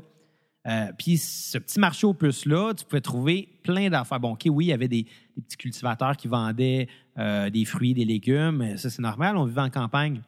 Euh, mais il y avait aussi, tu sais, pour un enfant, ben, plein de choses le fun, comme des jeux vidéo pas chers, euh, usagés, des cochonneries. vieilles bébelles. euh, euh, quand j'étais un petit peu plus vieux, je commençais à faire du skate. Là, ben là, on pouvait trouver du linge de skate, genre. comment ils s'appelaient les deux mascottes, là, la, la- la goutte d'eau puis la flamme? Là? Euh, Billabong, Split. en tout cas, je ne sais pas. Là. Spitfire. Spitfire, ouais, je pense que c'est ça. Euh, ben, j'étais content de pouvoir acheter ça pour beaucoup moins cher parce qu'on s'entend c'était du fake. Là. Mais moi, je m'en calissais à cet âge-là. là. Je m'en calissais complètement. Euh, fait que, fait, fait que, tu sais, c'était le fun aller là. C'était tout le temps jam-pack, là, mais complètement jam-pack. C'était plein, plein, plein. Puis, c'était le fun. Il y avait des petits, euh, des petits amusements, genre un, euh, un, un- pas un tourniquet, là, mais un carrousel avec des poneys. Fait qu'on pouvait faire du poney. On avait du plaisir à cette place-là. Puis, euh, je suis retourné une fois. Parce qu'à un moment donné, euh, il y À a quel âge? 25, 26 peut-être. là. Euh, J'étais dans un trip parce que je m'achetais plein de boucles de ceinture. Puis, euh, euh, Là, je me souviens de ce strip-là. Chris, que c'était absurde. ben là, il n'y a rien de mal à ça.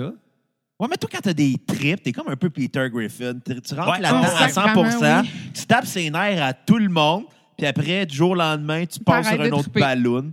Puis là, on est comme, ça, ça va être quoi le prochain chire, là? ben, c'est c'est effectivement le cas, là. Non, ouais, je sais. euh, Qu'est-ce que tu veux que je te dise? un mouton vert. Non, euh, mais euh, le dernier trip que j'ai eu, là, c'est l'alcool, puis il a quand même duré 12 ans. Ouais. Non, j'allais dire ton disque. Ah oui, OK. T'as raison. non, je fais bien des farces, mais euh, là, on était allés, quatre puis moi, euh, à. Hum, À l'encantin, Non, non, on est allé au marché aux puces à Saint-Eustache. Tu sais où est-ce qu'il y a le, le, le, le, le- le cinéparc? Ouais. Ouais, il est pas loin. hein. Puis comme des singes, on a comme pas pensé à penser que c'était pas ouvert à tous les jours.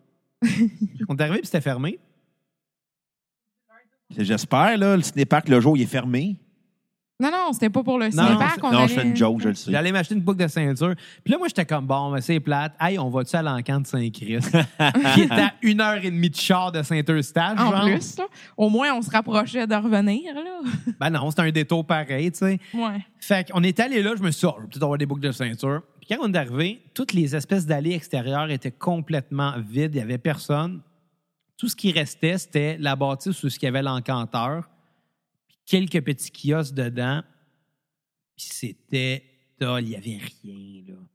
Il n'y avait rien. Il n'y avait plus un chat. Ça- ça- Puis là, moi, je suis reparti un peu amer en me disant, un Mon beau- enfance! ben non, ben oui, un peu, mais parce que, tu sais, un- c'est une partie de mon enfance, cette, pla- cette place-là.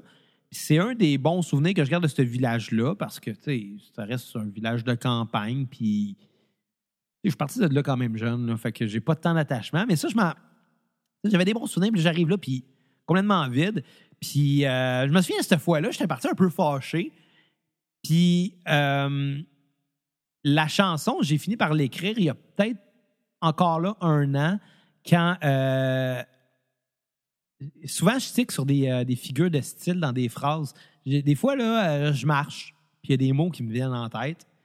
Souvent, les, mes tunes euh, partent de ça, découlent d'une phrase, de quelques mots, ou bien d'une courte mélodie que je finis par développer par après. Puis dans le cas de celle-là, je me souviens que je sais pas pourquoi, mais j'ai pensé à des rasoirs à des prix dérisoires. Juste parce que dans dérisoire, il y a le mot dérisoire, rasoir. Puis là, je le, je le répétais, puis ça coulait dans ma bouche, là, littéralement. J'ai pris des rasoirs. rasoir dans ta Non, bouche? les C'est mains. dark. dark en Là, je disais, j'ai pris des rasoirs à des prix dérisoires, puis j'étais comme, hey, crème, c'est beau. J'étais comme, je pourrais peut-être parler, écrire, développer autour de ça, puis parler de, de je sais pas, moi, un truc cheap. Là, je- Puis là, ben, je- ça finit par découler un peu plus, puis là, j'ai fait, bon, ben, on va écrire une tune sous l'encan de Saint-Christ. Encore là, j'étais pas dans l'intention de mettre ça sur un album, mais je trouvais ça drôle un peu de parler d'un esti de marché aux puces que personne connaît de un puis d'être fâché à ce point-là dans la chanson, parce que c'est un peu ça, là. À la fin de la tune, je suis fâché, là. Je suis fâché en tabarnak contre cet encan-là. Puis il y a personne dans la vie qui est fâché à ce point-là pour un marché aux puces, là. Dont lequel on se crisse en plus. Eh ben c'est ça, tu sais. Moi, je trouvais ça super drôle. Puis probablement que je suis le seul. Puis pour cette raison-là, moi, j'ai... Je vais la vendre à la ville pour qu'elle s'en serve comme chanson officielle. Bon, c'est c'est les propriétaires... Non, Le- mais- les propriétaires de Saint-Chrysostome, Non, là. le propriétaire de l'encan, mais tu sais, ça Ok. serait pas flatteur comme jingle de dire que tout le non, monde c'est s'en ça que crisse, tout le monde s'en crisse. Mais ça aurait pu, tu sais. Mais, euh, mais non, mais je trouvais ça juste comique. Puis musicalement, bon, c'est sûr que euh, euh, je commençais beaucoup à jouer de la bass à ce moment-là. Je jouais déjà de la bass, mais je veux dire, à, me centrer plus sur cet, instrument-là. Fait que, l'idée de mettre un, que la bass lead la tune au complet, c'est un peu euh, de cette façon-là qu'elle s'est bâtie. Euh, puis je me souviens que la, musique, j'étais dans un magasin en train de faire mon magasinage à un moment donné. Puis j'avais la mélodie en tête. Le petit riff de guitare, le down, down, pound, pound. Euh, puis pour pas l'oublier, je suis allé dans la section électronique du magasin sur un iPad. J'ai ouvert GarageBand sur le, le démonstrateur du iPad. J'ai commencé à le faire. Puis là, d'un coup, que je me suis rappelé, j'ai fait, c'est beau, je suis revenu chez nous, puis j'ai- joué à la tune, puis je l'ai enregistré, puis ça finit là, là, tu sais. Fait que, euh, non, je trouvais ça bien drôle. Puis la tune, j'ai vraiment failli pas la mettre sur le disque parce que moi, à l'origine, je voulais faire un album assez court. là. Moi, je voulais faire un EP. Euh, C'était ça mes plans. Puis finalement, ben, j'avais plus de chansons. Il y en a beaucoup que j'ai coupées. Puis finalement, il, il y en a que j'ai pas été capable de couper juste parce que c'était peut-être pas nécessairement les meilleures, mais c'est celles qui s'enchaînaient le mieux ensemble. Je me suis dit, si on est pour sortir de quoi, aussi bien que ça fit ensemble, tu sais. Fait que euh, celle-là, j'ai décidé de la garder pour cette raison-là. Puis c'était aussi parce que était dans une suite logique avec euh, l'été des divans qui était chez avant. Musicalement, l'instrumentation, c'est le même arrangement, si on veut. Ouais, ça parle aussi du même type de personne. Là, un Ouais, ouais, c'est un peu ça, tu sais. Euh, la vibe est un peu plus semblable. Puis euh, j'ai bien fait parce que c'est ironiquement la tune dont je me suis plus le fait parler à date. Bon, ben, parlons d'un autre tune. Ouais. Laquelle? Euh, tournevis gris Bon. dans mon coffre à outils. Y'a mon chum Jacques qui est ébéniste Mais y a pas question qu'on m'assiste Y'a pas besoin de venir m'aider Moi je t'ai équipé Dans mon coffre à outils J'ai un marteau pis une scie Dans mon coffre à outils J'ai une couple d'Allen coffre à outils J'ai des pinces pour la plomberie Dans mon coffre à outils J'ai une perceuse à batterie Dans mon coffre à outils J'ai toute une panoplie Dans mon coffre à outils J'ai un gros tournevis gris Bon, parle-nous de tes outils. C'est quoi que t'as? J'ai une perceuse, j'ai un marteau, j'ai un tournevis. Non, euh, ça, ça euh, c'est une histoire vraie. Ouais. Non, un moment donné. Ben, euh, que t'as un coffre à outils, oui, c'est une histoire vraie. Oui, oui, oui, mais la chanson en tant que telle, moi, là, euh, quand j'ai écrit ça, c'était parce que je suis comme arrivé à un stade dans ma vie où ce que, tu sais, j'ai une maison, je suis propriétaire, puis ça vient avec les obligations que ça a, c'est-à-dire d'entretenir ma maison. Quand il y a de quoi qui pète, je peux pas appeler le propriétaire, c'est moi le propriétaire. Fait que c'est arrivé à un moment donné un matin, je me suis réveillé, il y avait de l'eau partout sur le plancher parce que le lavabo de la cuisine avait coulé. Il y avait plein d'eau. Et moi, à la place de coller un plombier pour ça, j'ai fait, ben, regarde, on va le changer. J'étais allé acheter un autre, euh, un autre euh, euh, Robinet. robinet. Puis j'étais allé poser ça, je l'ai installé, puis that's it, tout est beau. Euh, une autre fois, ben, euh, il- quand elle avait acheté, justement, bon, quand on a aménagé, on a acheté plein de lustres ou des, des fixtures pour éclairer les pièces. Encore là, des petites connaissances en électricité, on va installer ça. Je n'appellerai pas un, un électricien pour ça. Fait que, petit à petit, j'ai fini par devenir un peu manuel euh, depuis que j'ai ma maison. Urtubise? Manuel Urtubise, ouais. Calique. Ouais, en tout cas, j'ai une belle photo de lui puis moi. On devrait l'inviter à la cassette n'y aura plus de confinement. Ouais, on, on pourrait. J'espère qu'il va pas être du genre à dire faites vos recherches, les jeunes. Ouais, mais en tout cas. euh, Ça serait lourd comme entrevue. Fait que la journée que j'ai changé le, le- le- le fameux robinet, tout le. Bon, première joke que j'ai faite, j'ai dit Hey, Ouais. tu peux aller me chercher mon coffre à outils? Ah ouais, là, ça on va chercher ça. Puis quand il est revenu, j'étais en dessous du, du lavabo, mais il y avait juste mon cul qui sortait, puis j'avais les culottes baissées. Là, fait qu'est-ce que tu fais? Je dis Ben, je suis un plombier. je me trouvais super drôle. C'est un bon gag. Mais, euh, mais aussitôt que j'ai fini, je me suis mis à chanter dans mon coffret. Ça s'est écrit tout seul. Ça a pris cinq minutes, la tune a été écrite. Je pense que ça paraît. C'est pas une tune super développée, euh, mais elle sert de transition dans l'album entre une tune, la tune précédente qui est un peu plus rock, un peu plus trash, tu sais. Je voulais avoir quelque chose qui allait peut-être breeder un peu puis descendre la tension. Puis cette chanson-là, ben, quand je l'ai écrite, c'était en joke, mais finalement, c'est un peu ça, cet album-là. C'est une joke. Là. Il n'est pas sorti, pas vrai. C'est une blague. Non, non, non c'est pas vrai. Mais, c'est pas le quatrième mur. non, mais, mais tu sais, c'est ça. C'était- pour mêler tout à la rigolade. Puis euh, encore là, moi, l'anecdote drôle, euh, il- tu sais, il n'y a pas beaucoup de drums sur cette, euh, cette chanson-là. J'ai pris une, un instrument de percussion qui est en forme de grenouille. Je sais pas comment ça s'appelle, mais j'appelle ça une grenouille. J'appelle ça une grenouille. Puis tout le long, je tape dessus. Puis c'est ça qui a fait le rythme. Puis c'est supposé représenter un marteau, tandis que euh, euh, j'ai un shaker. Ça. On parle pas de shaker pour ton problème d'alcool. Non, euh, c'est un œuf, un shaker en forme d'œuf. Ben ça, c'était supposé représenter un peu le son qu'on entend quand on scie du bois. Tu sais, ça, c'est imagé, là, tu sais. Puis euh, il y avait quoi d'autre aussi? Mon xylophone. Ah, ben ça, c'est parce que je garde dans la tête l'idée de faire un clip. Puis que. ah, je n'arrête pas de le dire, mais bon. Que- que- T'imagines-tu un xylophone fait avec des wrenches? du plus petit au plus gros, puis là, je jouerais du xylophone là-dessus.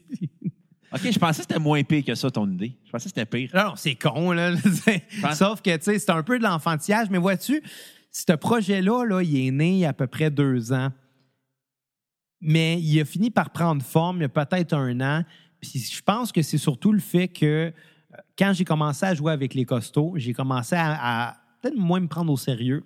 Puis à me dire que, justement, tu sais, je disais plus, plus tôt que si j'écris des tunes qui parlent de- de- de- d'environnement ou qui dénoncent quoi que ce soit, je vais être obligé de les défendre, ces chansons-là.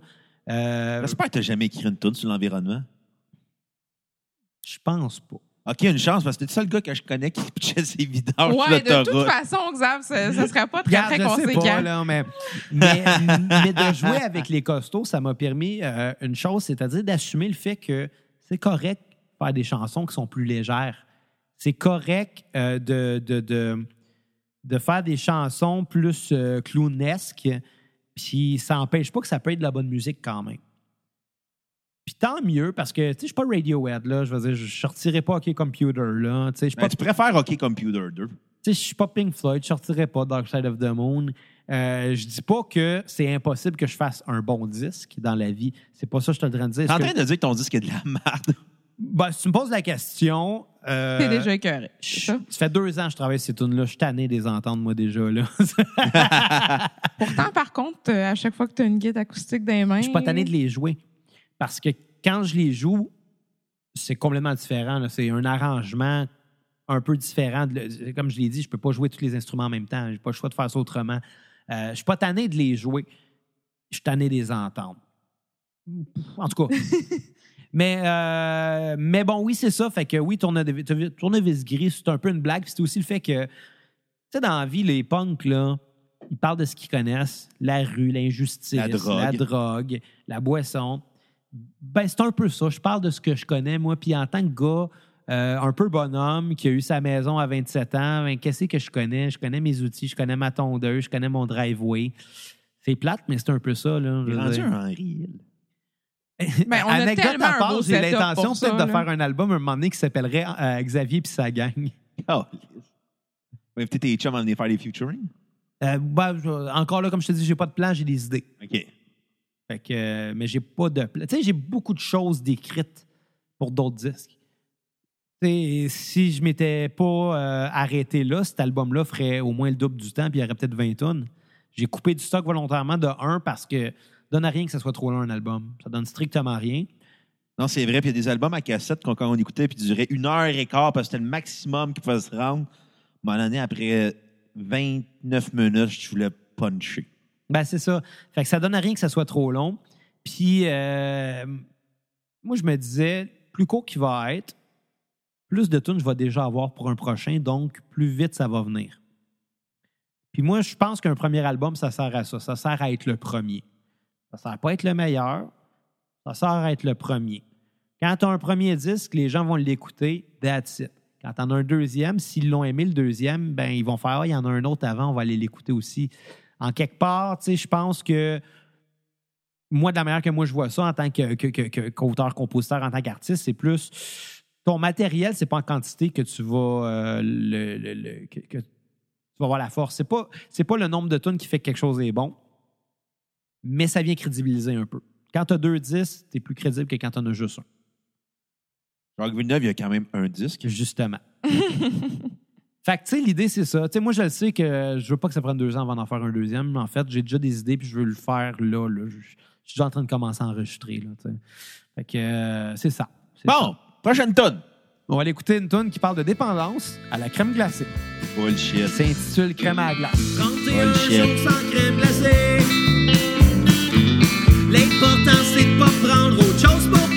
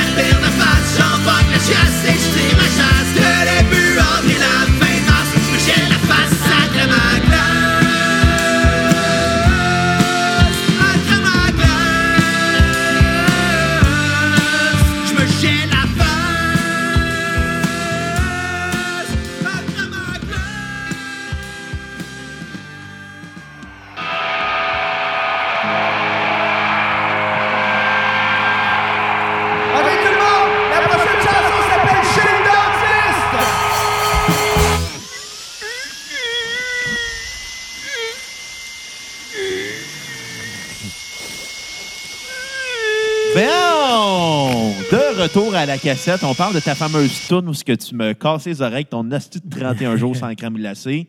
Tu l'as cassé les oreilles à ben du monde, les autres. Et, et aussi de chez le dentiste qui a joué tout de suite après euh, Crème à la glace. Là, on en a mis deux en une juste parce que chez le dentiste, c'est une blague. Ouais.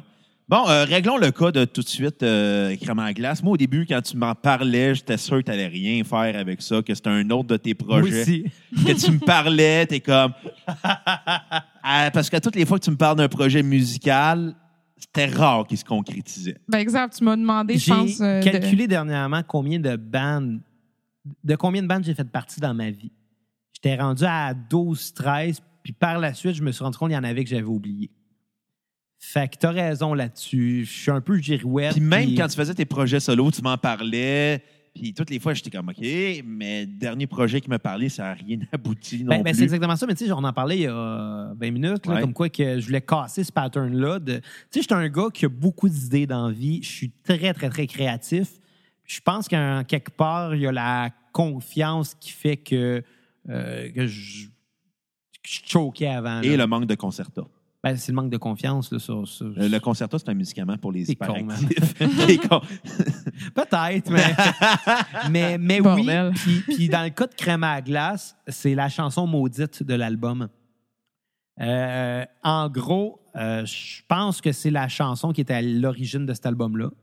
Euh, avant même, je sais que j'ai écrit euh, Ouverture avant, mais euh, euh, Ouverture s'est greffé à ce projet-là quand j'ai décidé de vraiment faire un disque. Crème à glace, c'est la première chanson que j'ai écrite qui était un peu humoristique dans ce genre-là. Puis à l'origine, ça se posait être vraiment du punk rock. Là. J'avais écrit ça. La tune là, je l'ai écrit en cinq minutes. Là. Pas mêlant. J'ai pris une guitare. Kat était dans douche. Je me suis ouvert une bière. Puis c'était au début de. Non, pas vrai. Pas vrai. Ah, ah, il y a- Quand t'étais pas dans la douche, t'étais dans le bain. Ouais, c'est chicane, non? il y a deux ans, j'ai fait un mois sans alcool en février. Un faux mois sans alcool. OK, garde. J'ai fait une exception à la, à la Saint-Valentin. Mais je l'avais collé d'avance, fait que c'est mes règlements. Mais j'ai fait un mois sans alcool, puis euh, j'ai continué quelques jours après. Puis moi, je trouvais ça comme un peu drôle que, tu sais, les, les- les gens euh, qui arrêtent de boire prennent le mois le plus court de l'année pour faire un, un mois sans alcool. Tu sais, C'est comme le plus facile. Rendu là, si tu veux te donner un vrai défi, Fais-le Prends- au mois de décembre. prends un esti. 31... Ouais, oui, ça c'est sûr, mais prends un, 30, et- un, un mois qui a 31 jours. Comme décembre. Puis là, je me suis dit, je, me- je trouvais ça très drôle de me dire, bon, ben après, euh, après l'alcool que j'arrête, ça va être la crème glacée. Fait que oui, je commençais à faire des gags. Puis dans le temps, j'étais intense à tous les jours, je publiais Je faisais des un Photoshop, gag. là. Puis à tous les épisodes de la cassette, tu l'as fait. Je faisais que des gags sur. Puis dans le temps, dans le temps, on enregistrait les épisodes de la cassette des fois deux semaines à l'avance, on avait plein de backups. Des fois, on, a- ouais, on avait fait une coupe de backcut pour notre fameux Patreon qui n'a jamais marché. Bon, on l'a arrêté. Ouais. Fait Ouais, que, c'est ça, euh, ouais. ouais, mais en tout cas, mais fait qu'il y a des épisodes qui sortaient comme deux, trois mois plus tard. Puis là, je faisais des gags de crème glacée. J'étais comme, aïe, aïe.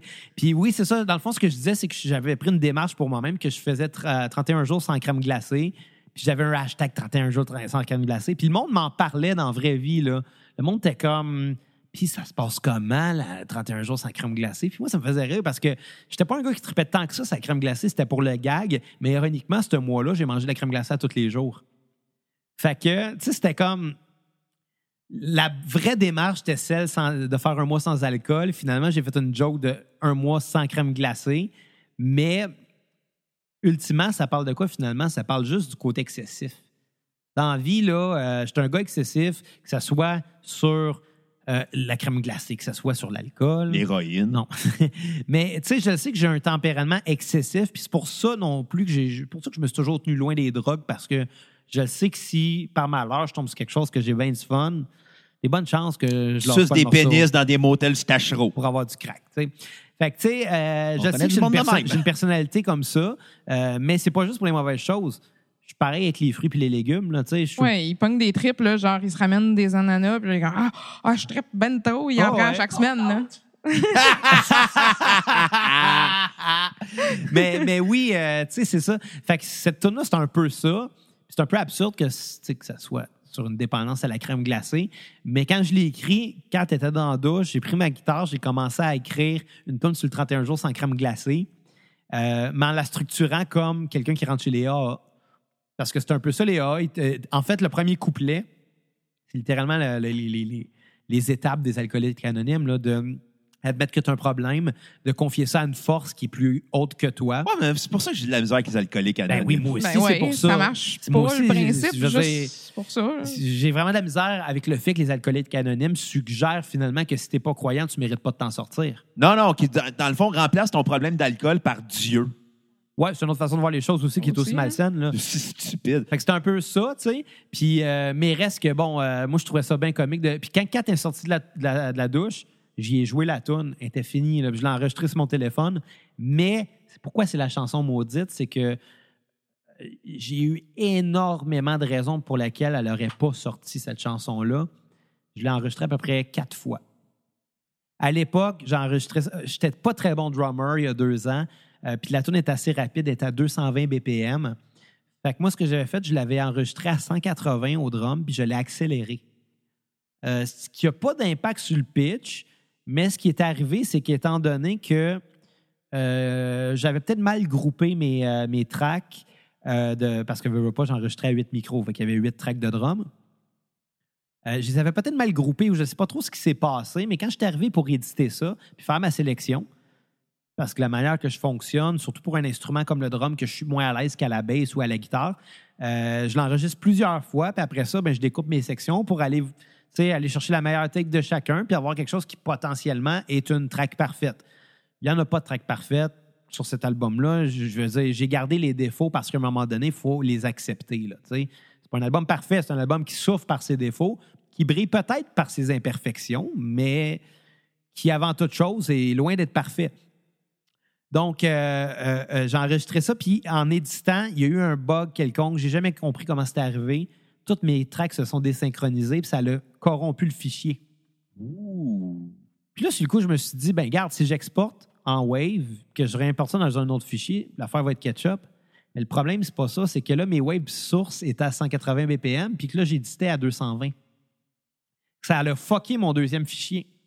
Là, j'étais comme, là, je savais plus comment m'en sortir. Ça a été un cauchemar. Puis aussitôt que je rajoutais une track, là, le fichier devenait de plus en plus lourd. Puis là-dedans, il y a quand même un drum, une bass, deux guitares, euh, euh, euh, cinq voix au total, deux saxophones. Ça fait beaucoup, beaucoup, beaucoup, beaucoup de stock. Puis je manquais peut-être un peu d'expérience aussi, ce qui fait que j'avais enregistré, mettons, ma guitare acoustique avec deux micros. Puis pour ne pas être pris avec trop de tracks, je les avais fusionnés ensemble. J'avais une seule track stéréo de guitare. Le problème, c'est que là, je ne peux plus retoucher. Si je veux la reflipper en mono, je fais quoi, là? Ça a créé des, des- des problèmes de phase. C'est une chanson que j'avais pas d'expérience en prise de son et en mix, puis ça l'a paru, ce qui fait que je l'ai enregistré plusieurs fois. Euh, plus le projet avançait, plus l'album puis les autres chansons avançaient, plus je développais des tactiques de prise de son, de, de mix. Fait que je trouvais que celle-là sonnait vraiment beaucoup moins bien en comparaison. Je me disais, je peux pas faire ça. C'est une tune que j'aime beaucoup, qui va sonner moins bien. Fait que euh, quand j'ai eu d'autres micros, j'ai réenregistré le drum au complet. Quand j'ai eu ma nouvelle bass, j'ai réenregistré la bass au complet. À un autre moment donné, la voix sonnait vraiment trash parce que j'avais enregistré ça dans une pièce qui n'avait pas vraiment de traitement acoustique, puis que euh, y avait des, des retours de voix. Puis mon micro finalement captait ma voix et ce que les murs ref- reflétaient, ce qui paraissait pas, mais aussitôt que je commençais à mixer, là, c'était compressé, puis là, on entendait beaucoup plus ça, ces résonances-là, puis ça sonnait dégueulasse. Honnêtement, au total, j'ai enregistré le drum trois fois, la bass quatre fois, le, le- le saxophone deux fois, la guitare acoustique trois fois, je crois, et les voix à peu près quatre fois. Il y a eu à peu près cinq versions de cette tune-là. Puis j'ai vraiment eu peur de la perdre, mais ultimement, je pense que c'est une de celles qui s'en est le mieux sortie. Euh, fait que c'est à peu près l'histoire de crème à la glace. Et à ce jour, je mange beaucoup de crème glacée. J'aime vraiment ça. Ouais, ça paraît. Je le sais. Parle donc chez le dentiste. Euh, chez le dentiste, honnêtement, c'est vraiment une blague euh, que j'ai faite pour un de mes chums. Euh, je disais, euh, il y a mon, mon ami Joe, que je salue, euh, euh, qui a entendu beaucoup de mes premiers jets. Ça sonne louche. Ouais, ça sonne Ouais. vraiment louche. Chance que t'es pas dans le gay porn, sinon euh, ça sonnerait encore plus louche. mais euh, qui a entendu beaucoup de mes premiers jets. Puis, euh, euh, à un moment donné, j'y ai envoyé ça en disant Hey, écoute ma prochaine tune. Puis, tu sais, c'était comme un semblant de Faust on Live. Puis J'ai juste genre pris des sons de foule. J'ai pris le temps de micer mon drum juste pour le ta. J'ai pris le temps de micer mon drum puis d'enregistrer ça. Bref, j'ai peut-être mis quatre heures de travail sur une esti qui dure 20 secondes. Puis je trouvais ça drôle. Encore là, jusqu'à il y a deux mois, j'avais pas l'intention de mettre ça sur, euh, sur disque, mais je trouvais que c'était une belle transition entre crème à glace puis guacamole, parce que sinon, ces deux tunes-là auraient eu un méga clash entre les deux. Bon, ben, parlant de guacamole, mais la donc. Ouais, on va aller la mettre. moins avant la fin de l'été, en sortant de l'établissement, il y avait un camion le stationnement, c'était la commande du restaurant. Community qui avait le temps, la guacamole, molle, molle, molle, molle. Guacamole, molle, molle, molle, molle. Guacamole, molle, molle, molle, molle. Guacamole, guacamole, guacamole.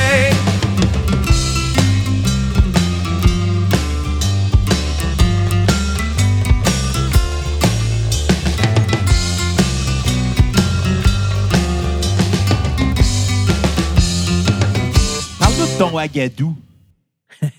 Jusqu'à temps que tu me dises ça, là, euh, je comprends pourquoi tu dis ça, parce que la formule, la structure rappelle peut-être à Gadou, là, parce que je veux pas. euh, C'est un refrain super catchy qui parle de fruits, puis suivi de l'histoire se développe d'un couplet à l'autre, là, tu sais. Mais euh, d'ailleurs, le, le- le conte au début, là, on entend Uno dos stress. Euh, ce qu'on n'entend pas, c'est que la phrase complète, c'est Uno dos stress amigos. on l'entend pas parce que le band part. Euh, ben écoute, qu'est-ce que tu veux que je te dise de ce tune-là? Pourquoi tu l'as écrite? J'étais fucking gelé, man. Ça sonnait pas de même non plus, je pense, quand tu l'avais écrit dans de un même. affaire genre de. euh, Moi, quand j'ai des idées, euh, je veux pas les perdre, parce que ça m'est arrivé trop souvent dans ma vie d'avoir un flash de tune, de me dire quand j'arrive chez nous, je vais travailler ça, puis je reviens chez nous, puis je me rappelle plus. Puis là, je me dis, ah, fuck, je suis peut-être à- à- à- je suis peut-être passé à côté du hit de ma vie, puis je l'ai oublié. Fait que j'ai le réflexe maintenant qu'aussitôt que j'ai une idée, je l'enregistre sur mon téléphone, puis plus tard, je reviens, puis je la retravaille. Ce soir-là, euh, puis pas juste ce soir-là, ces soirs-là, euh, Kat puis moi, on aime beaucoup les tacos. Donc, euh, Et la tequila. je te dis, euh, pas tant, non. euh, mais je te dirais que, que, que les tacos, on en mange des une tacos fois au poisson, une des fois deux tacos semaines, peut-être, là, tu sais. bœuf. Puis euh, encore là, c'est de l'excès à chaque fois. là. La dernière fois, j'ai mangé six tacos. là. C'est énorme. T'as-tu déjà eu le feeling d'être fier et d'avoir honte en même temps? Ben, l'autre soir, Oui. euh, en fait, Bruno, quand vous, êtes- vous étiez passé, il, il s'en allait manger ses six tacos, là. Ah ouais. Il en a mangé beaucoup de tacos. C'est, c'est terrible. Puis euh, là, j'étais un peu batté. Puis j'arrêtais pas de chanter, mais je chantais juste le mot guacamole, puis ça me faisait rire au bout. Sauf que euh, euh, j'ai retrouvé à peu près six mois. euh, ben, regarde, je, vais regarder sur mon sel. J'ai un enregistrement de la, de la, de la foi Original. De originale. Je ne sais pas si on va bien l'entendre, mais c'est pas grave. Là. Euh, guacamole. Ton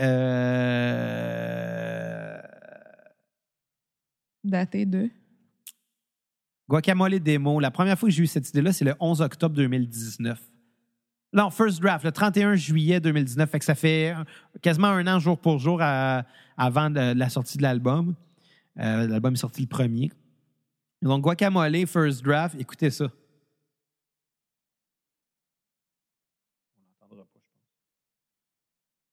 C'est ça, la cassette aussi.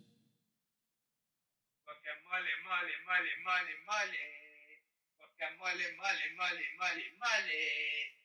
Guacamole, mole, mole, mole, mole, mole, mole. Guacamole, mole, mole, mole, mole. Puis je me trouvais tellement drôle. C'est parce que, exemple, tu fais la narration de ta propre vie vraiment souvent quand t'es défoncé. Euh, oui, oui. je- moi, je chante tout le temps, là, mais T'es un peu vraiment. un Marshall, genre. Un peu, ouais. Mais euh, je chante vraiment, vraiment, vraiment tout le temps. Puis euh, là, c'est ça. euh, je m'étais mis à chanter ça, puis ça a développé. Puis à un moment donné, ben, j'ai eu l'idée au complet. Mais, euh, tu sais, euh, un refrain, c'est pas une chanson. Non. C'est pas assez pour être une chanson. Fait que euh, je savais pas où c'est que ça s'en allait. Puis encore là, ben, à un moment donné, euh, j'étais en train de travailler, puis là, je chantais quoi? Molle, molle, molle. Puis à un moment donné, ben, je me suis mis à imaginer cette histoire-là de moi qui s'en va manger des tacos avec mes chums, puis tu sais, ça, l'a- ça a déblatéré là, euh, totalement sur une histoire qui fait aucun sens. Puis on s'entend, c'est jamais arrivé, cette histoire-là. Pensant Roberto, c'est italien comme nom. Ouais, hein? Oh, regarde, on s'en calisse. à un moment donné, là, c'est pas la fin du monde. Là. Mais t'as raison. T'aurais peut-être dû me le dire avant que je sorte l'album. Mais, Il est trop tard. ah ouais. Appropriation culturelle. Non, mais puis ça, j'y ai pensé aussi, tu sais, si jamais j'ai des, si jamais il y a des latinos qui entendent ça, est-ce qu'ils vont prendre ça comme de l'appropriation culturelle? Puis moi, j'ai eu le meilleur réflexe de blanc pour dealer avec ça. Demandez à ton ami mexicain. demandé à mon seul ami euh, mexicain. J'ai dit, hey, qu'est-ce que tu penses de ça? Puis, ben, lui, euh, il m'a confié qu'il était flatté parce que ben, c'est notre ami Jésus qui était présent dans notre, épi- notre épisode sur. Euh, quoi La bande de métal le bande de métal, là. là? euh, Allez le retrouver. Là. Twilight Force. Ouais. Donc, euh, ouais, c'est ça. J'ai j'ai envoyé ça à Jésus. C'est le premier qui l'a entendu. Puis, il a super gros aimé ça. Puis, il se mettait à faire écouter ça à tous ses chums. J'étais comme, hey, wow, minute, là, je vais l'enregistrer, la toune. là. Tu sais, J'étais comme, ouais, là. Puis, puis- sauf que, tu sais, moi, encore là, j'avais aucun plan d'album à ce moment-là. J'avais juste quelques chansons que j'écrivais. Puis, il m'a écrit deux jours après. Il a fait comme moi. Il y a plein de monde qui veulent l'entendre, là. J'ai fait comme moi. OK, bon, il y a peut-être un potentiel là, tu sais. Fait que. euh, euh, fait que c'est ça. Euh, ben, on va la dédier à Jésus. Et à Patrick Zabé, l'homme derrière Agadou. Tabarnak. De son vrai nom, c'est pas son vrai nom, Patrick Zabé. Je viens de voir ça sur Patrick Wikipédia. Xavier. Non, non, non, c'est euh, Jean-Marie Rosk, Ah. le père de Kim Rosk, euh, de la fille de Love Story. Là. Qu'une des c'est qui. Ah. Bon, pas grand-chose. Mais bon, euh, écoute, il reste une chanson à parler. Fait que euh, je pense qu'on va la garder comme tune de fin. Fait qu'en parlons-en tout de suite. Ouais. T'en penses? Ah ouais. Éternel adolescent. Comme ça que je lis de ma propre entrevue. Et là, Calis, c'est toi qui voulais faire ça. C'est toi qui voulais faire ça. Essaye pas! C'était ton idée. C'est toujours de ma faute, Non, hein? mais C'était ton idée. Moi, à la Je retourne chez ma mère! Et Ben tabarnak. là, c'est toi qui es cave, je viens de t'acheter un condo. Ouais, hein? Je te quitte! Ben, OK. Non, mais, euh, mais reste que, tu sais, moi, euh, ben, je te remercie de m'avoir proposé qu'on en parle parce que euh, je voulais pas que ça vienne de moi, juste parce que. C'est mon idée. Non, non, mais c'est parce que ça aurait l'air cave un peu, un gars qui essaie de se plugger à ce point-là. là. Non, dans le pop podcast qui font ça. Juste. Là, mais c'est c'est un peu normal, tu sais. Ben oui. Ah ouais, aussi, Chris, là. c'est une belle Tu plateforme. sais, je là. pense, je pense que quand on a parti la, la cassette, c'était aussi avec l'intention de, tu sais, avoir cette tribune-là, parce qu'on est deux musiciens. Oui. C'est sûr qu'un jour, il y en a un de nous deux qui allait avoir. Mieux dans le micro. Ouais, hein? sûr qu'il allait avoir un de nous deux qui allait sortir un disque. Puis je pense que c'est la plateforme parfaite pour dire, ben garde, si vous En aimez donner des ça, nouvelles aussi, allez-y. là. La cassette, le meilleur podcast selon la cassette. puis, euh, puis bon, c'est ça. Ben, Éternel adolescent, c'est né de quoi? Encore là, ben, j'étais en train de travailler, puis je me suis mis à, à, à avoir les paroles du refrain en tête. À- parce que là, j'ai écrit cette chanson-là, je venais d'avoir 29 ans. T'arrêtais pas de m'écœurer en me disant Exactement, Tu vas avoir oui. 30 ans. J'étais comme ben, j'ai 29. Ah, c'est que t'es pathétique, tu t'accroches à ton 29. Arrêtez pas de dire, Bruno, genre, ah, ben là, tu t'en vas sur ton 30, là, ça, Je ça pense que quand, quand je venais d'avoir 29 ans, j'assumais pas tant que le, vingt- que le 30 s'en venait. Puis à un moment donné, je me suis mis à chanter ah, 30 ans, pas d'enfant. Puis là, ah, ça rime. Puis là, j'essayais de voir qu'est-ce qui pourrait rimer puis tout. Puis encore là, c'est une autre affaire que j'écris en à peu près 5 minutes. Euh, je pense que ça explique aussi pourquoi que c'est pas des tonnes très sérieuses. C'est parce que j'ai voulu leur T'avais mettre 29 ans. non, j'ai voulu leur mettre le moins de sérieux possible parce que si je me crois trop, ça devient un peu de la prétention. Puis si j'y crois, si j'y crois trop, si je me crois trop, il y a beaucoup plus de chances que je me décourage. Que je dise, ah, finalement, c'est pas aussi bon que je pensais. En assumant en partant que ce que je fais, c'est un peu absurde, puis c'est correct de même. C'est pas bon. C'est de la calice de merde. Allez écouter l'album juste pour le juger. Allez l'acheter sur Bandcamp juste pour le juger. Euh, D'ailleurs, je remercie les gens qui l'ont acheté déjà. Ça, c'est super cool. Puis euh, ceux qui l'ont pas encore acheté, ben, euh, j'attends. Non, ça- non, non, mais euh, tu, vois, ça, c'est une autre affaire. qu'on- On, a eu la conversation, Bruno puis moi, plusieurs fois. Qui achète des disques en 2020? Ben, c'est un autre euh, setup de marketing, là, aussi, fait- finalement, Fait que, tu t'as à faire. C'est ça. Moi, j'ai juste fait garde, je vais le faire pour moi, comme défi personnel. Je l'ai fait pour moi. Puis s'il y en a qui aiment ça, tant mieux. Sinon, tant pis. Mais je pense que si je pour rejoindre des gens, c'est un peu avec la chanson Éternel adolescent parce que celle-là est un peu plus sérieuse, puis ça parle aux gens aussi, justement, qui sont dans ma tranche d'âge, puis que. Ou pas nécessairement, tu sais, n'importe qui qui arrive à un âge qui fait comme moi, il y a des changements qui s'en viennent. Euh, puis qui savent pas trop où c'est que ça s'en va, puis je suis prête, je suis prête, moi, avec mon vécu, je suis prête à être où je suis rendu là. Je pense que c'était un peu ça. Puis ce projet-là, ultimement, il est né. Regarde, tu respires dans le micro, ça me déconcentre. OK, je vais Tu arrêter de vraiment respirer. fort dans le micro. Puis ultimement, ce projet-là, il est né de quoi? Ben, je pense qu'à 27 ans, quand j'ai acheté ma maison, C'est ta dernière année de Rockstar aussi. ma dernière année de Rockstar. Mais tu bois encore comme une Rockstar? Non, non, mais cette année-là, j'ai fait une genre de crise de la trentaine à l'avance. Parce que je me comparais. Puis c'est jamais bon de faire ça, mais je me dis, j'étais- à la fin de mon syndrome de la page, blan- de la page La blanche. page La blanche. page page- blanche. la Là, page- c'est que tu fais Saint-Christ quand tu De parles. la page blanche. T'es-tu comparé à moi? Non, non, je me comparais au. Bruno, au- t'es plus jeune, est-ce Ouais. t'es con? Ouais. mais je me comparais aux grands de ce monde. OK. Puis je me disais, tu sais, Ben, justement, moi. Câlisse. Tous ceux qui sont morts à 27 ans, qui ont accompli beaucoup de choses avant ça, là, je me disais, si je meurs à 27 ans, j'ai absolument rien accompli. Mais là, ça a légitimisé ça d'acheter une maison, genre? Non, non, non, non, c'est pas ça. T'as légitimé sa consommation d'héroïne. Non, non, non, pas, pas, pas ça non plus. C'est pas légitime encore, ça. Mais ça l'a fait que si jamais, tu sais, si jamais je meurs là, euh, qu'est-ce que j'ai fait? Là, je me disais, Kurt Cobain, là, à 27 ans, il a fait quatre albums, trois albums plus un album live. Ça a révolutionné le monde. Puis tu sais, c'est pas bon de se comparer parce que de toute façon, Kurt, Kurt Cobain, je m'en fous. Moi, là, je veux dire, je suis pas fan de Nirvana. Je respecte, Nirvana. je respecte ce qu'ils ont fait. Je suis juste pas fan d'eux autres. C'est bien correct, là, tu sais. Puis, euh, mais je me disais, si moi, je meurs là, j'ai absolument rien qui va faire parler de moi. Puis ma vie va avoir été vaine. Puis ça m'a déprimé de penser à ça. Puis c'est là que je me suis dit, il serait peut-être temps que j'enregistre de quoi, peu importe quoi. Puis ben, on est deux ans, deux, deux, trois ans plus tard. Puis là, ben, j'ai sorti un disque. Je suis quand même content parce que j'ai eu des bons commentaires. J'ai pas eu encore de mauvais commentaires, mais je sais que ça va venir. Internet peut être méchant. C'est moi l'Internet. Ben, c'est correct qu'à date, C'est bon, t'as t'as de la pratique avec Bruno. Non, mais à date, non, mais à date, c'est lui qui a été le plus méchant. C'est ça. Puis il n'a pas été si méchant que ça. Là.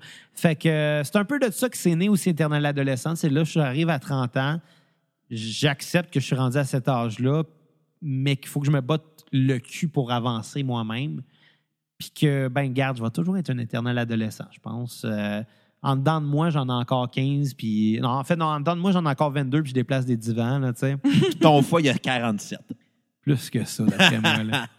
Mais euh, fait que c'est ça, c'est un peu euh, ça l'essence de cette chanson-là. Musicalement, le, le- le- le- le- le riff de guitare qui est euh, entre les, euh, les couplets, Ouais. euh, ça, c'est en écrivant les paroles, je me mettais à chanter tan tan tan tan tan tan tan tan. C'est baveux quand même. puis euh, puis c'est ça, fait que euh, je me suis mis à, à l'écrire. Je suis revenu chez nous. Cette journée-là, je l'ai enregistrée au complet. Fait que ça, c'est une V1. Cette chanson-là, c'est c'est une, c'est une V1. Ouais, c'est la seule, je pense, V1 qui est sur l'album. Puis c'est une de mes préférées. fait que, ben, c'est un peu ça. Euh, puis pourquoi Xavier est le Tremblay One Man Band? Parce que t'as pas d'amis. Ouais. Non, euh, tout simplement parce que ça a été un combat, moi, pas mal tout le long de ma vie. À partir du moment que j'ai décidé d'écrire de quoi en solo, je me disais, ça prend quand même un nom d'artiste, entre gros guillemets, parce que je me disais, Xavier Tremblay, ça fait pas Rockstar Pantoute comme nom. Euh, j'ai eu plusieurs idées de noms, puis c'était tout, tout plus de la merde les uns que les autres. Puis, euh, puis, euh, puis c'est ça. euh, à un moment donné, je me suis dit, ça va être quelque chose d'autre. Je me suis dit, pourquoi pas juste Xavier? Tu sais, c'est ça mon nom. Fait que, tu sais, à un moment donné. Ouais, mais quand tu mets juste ton prénom, on se dit que ça fait Star Academy. Ben, c'est ça. Ça, ça, ça me turnait off un peu, mais c'était quand même la date, la meilleure idée que j'avais. Fait que ça te donne une idée, tu sais. Euh, puis, euh, puis quand j'étais arrivé, là, vraiment dernière minute, il y a une semaine à peu près, quand j'ai mis l'album, ben, quand j'ai uploadé l'album chez le distributeur pour que ça se ramasse partout sur iTunes, sur euh, Spotify, Google Play, Deezer, Pandora et compagnie. Euh, Pandora, les magasins où ils vendent des bijoux non, c'est un, un service de streaming américain. Hey, j'ai-tu l'air de connaître ça, Pandora, moi? C'est la boîte de Pandore. Ah, OK. Mais, euh, mais euh, euh, euh, en mettant ça, j'ai regardé Spotify j'ai fait comme des Xavier avec juste ça, pas de nom de famille. Il y en a à peu près 50 sur Spotify. Je suis comme. Déjà que mon album réinvente pas nécessairement la roue, si faut que je me batte contre 50 autres artistes qui ont le même nom d'artiste, oublie ça. Personne ne va écouter ça. Personne ne va tomber dessus. Fait que j'ai fait, bon, mais regarde, le titre de l'album était déjà supposé être Xavier et le Tremblay One Man Band. Ça va être ça. Parce que c'est un peu ça, c'est mon One Man Band. Puis, euh, puis pourquoi le titre est long comme ça? C'est juste parce que je me suis mis dans la tête que ce projet-là, ultimement, ça allait être quoi? Ça allait être les aventures de Xavier un peu. Chaque album est une espèce d'histoire avec une très large thématique qui englobe pas nécessairement toutes les, euh, les chansons, qui est un peu à l'image des bandes dessinées de Tintin là, ou Ou des intrépides. Ben, en fait, ça, me fait penser, exemple, par rapport à la thématique générale. Tu sais, tu, tu, tu dis qu'il n'y a pas vraiment nécessairement un fil pour tout ça, mais c'est quand même un album très été. Très genre euh, activité de on sort dehors, on chill, on mange Parce le- que j'étais dans ce les avocats, puis whatever. Parce que j'étais dans ce mood-là. ça la donne bien quand même que tu aies fini par le cacherai sortir en pas été. que dans les, depuis le début du confinement, euh, qui est le moment où j'ai mis le plus de temps sur l'enregistrement, parce que bon, j'ai eu deux semaines de vacances pendant ce temps-là, que j'ai mis beaucoup plus de temps sur la prod. Puis, euh, étant donné qu'on était confiné, j'avais beaucoup plus de temps pour travailler là-dessus. Euh, je pense que le confinement est arrivé au bon moment pour ce projet-là. Surtout que vu que j'ai pas de show, tant mieux, j'ai une excuse de ne pas avoir de spectacle. Il n'y a personne qui fait de show en ce moment. Là. Fait que tant mieux. Tu sais, comme ça, quand je vais commencer à faire des shows, il va peut-être avoir un autre album. Fait que ça va être une possibilité d'avoir un setlist un peu plus long. Euh, J'en ai pas de plan. J'ai des idées, mais j'ai pas de plan tout à long terme. Fait qu'on verra bien. Mais une chose est sûre, c'est que le prochain disque, ça va quand même commencer avec Xavier et quelque chose. Je pense que tous mes disques vont être comme ça, puis that's it. Fais un hommage à Queen puis appelle ça Xavier son sida. Tabarnak. Mais, mais tu sais, je, veux pas me fermer de porte. Fait que je vais probablement à un moment donné faire un genre d'album de cover. Ça risque d'arriver. J'ai enregistré plein de covers de- avec le temps que je pourrais décider de mettre sous, un, sous, sous ce projet-là. Puis tu sais, ça englobe plein d'affaires, là, euh, cette idée-là. Puis je pense que le projet, en ce moment, ne peut qu'évoluer. Ça ne peut qu'évoluer. Fait que, ben, c'est ça. Euh, Écoute, on a-tu d'autres choses à dire? Ben, oubliez pas d'aller euh, télé- J'ai écouté l'album. On vient de parler Xavier deux Tremblay. heures d'un album de 23 minutes de temps. Ah ouais, mais avec un Mhm. TDAH. Ben, c'est ça. J'espère que ça va avoir, donner envie aux gens d'aller écouter ça. Euh, ben, en finissant, ben, chers auditeurs de la cassette, je vous invite à aller suivre ma page Facebook, Xavier et le Tremblay One Man Band. Euh, si vous voulez me suivre sur Instagram, ben, c'est le hashtag Tremblay One Man Band, tout en un mot. Euh, puis plus important que ça, ben, euh, ce qui m'aiderait vraiment, en fait, ça serait de me suivre sur, euh, sur Spotify, plateforme de streaming. Plus j'ai de followers là-dessus, plus mes chansons ont de chance de se ramasser dans des playlists. C'est rendu là, c'est les machines qui décident ça. Fait que. On va se retrouver dans les mêmes playlists que R. Kelly. non, mais tu sais, je veux dire, si j'ai une chance de me ramasser dans des playlists de d'autres bandes québécois que je respecte, je vais être content, tu sais. Je veux dire, souhaitons-le. Je suis conscient que je ne ferai pas, probablement pas d'argent avec ce projet-là, puis que j'ai investi deux ans de temps, de travail et euh, ben, deux ans d'argent en équipement, beaucoup, là. Je j'ai acheté du gear là, pour ça. Si ça peut me revenir d'une façon ou d'une autre, ben, je pense que ça serait en visibilité puis peut-être en reconnaissance. Fait à date, il y a- quand même beaucoup de monde qui m'ont écrit pour me dire qu'ils avaient aimé ça. Puis ça, j'étais super content. Je pense que les gens euh, avaient peut-être des attentes. Euh, considérant le fait qu'on critique la musique depuis trois ans quasiment, fait que je me suis dit Ça va peut-être faire trois ans au mois de septembre. ça va faire trois ans dans un mois. Puis là, je me disais, peut-être que nos, nos auditeurs ont des attentes basées sur le fait que on, on est très objectif envers la musique souvent parce qu'on en joue depuis longtemps. Puis là, je me disais, il faudrait pas que les gens s'attendent à avoir le, le- le- le- le- le- Album révolutionnaire. Ouais, là. parce que ça, c'est pas ça, puis c'est pas ça le but, là. N'importe quel artiste qui a dit qu'elle allait révolutionner la musique se cassait la gueule Exact. littéralement. Moi, la seule affaire, j'ai rien révolutionné avec ça. Comme je l'ai dit, j'avais deux défis personnels, puis je les ai accomplis. Rendu là, je peux faire ce que je veux, puis je suis juste fier du résultat final.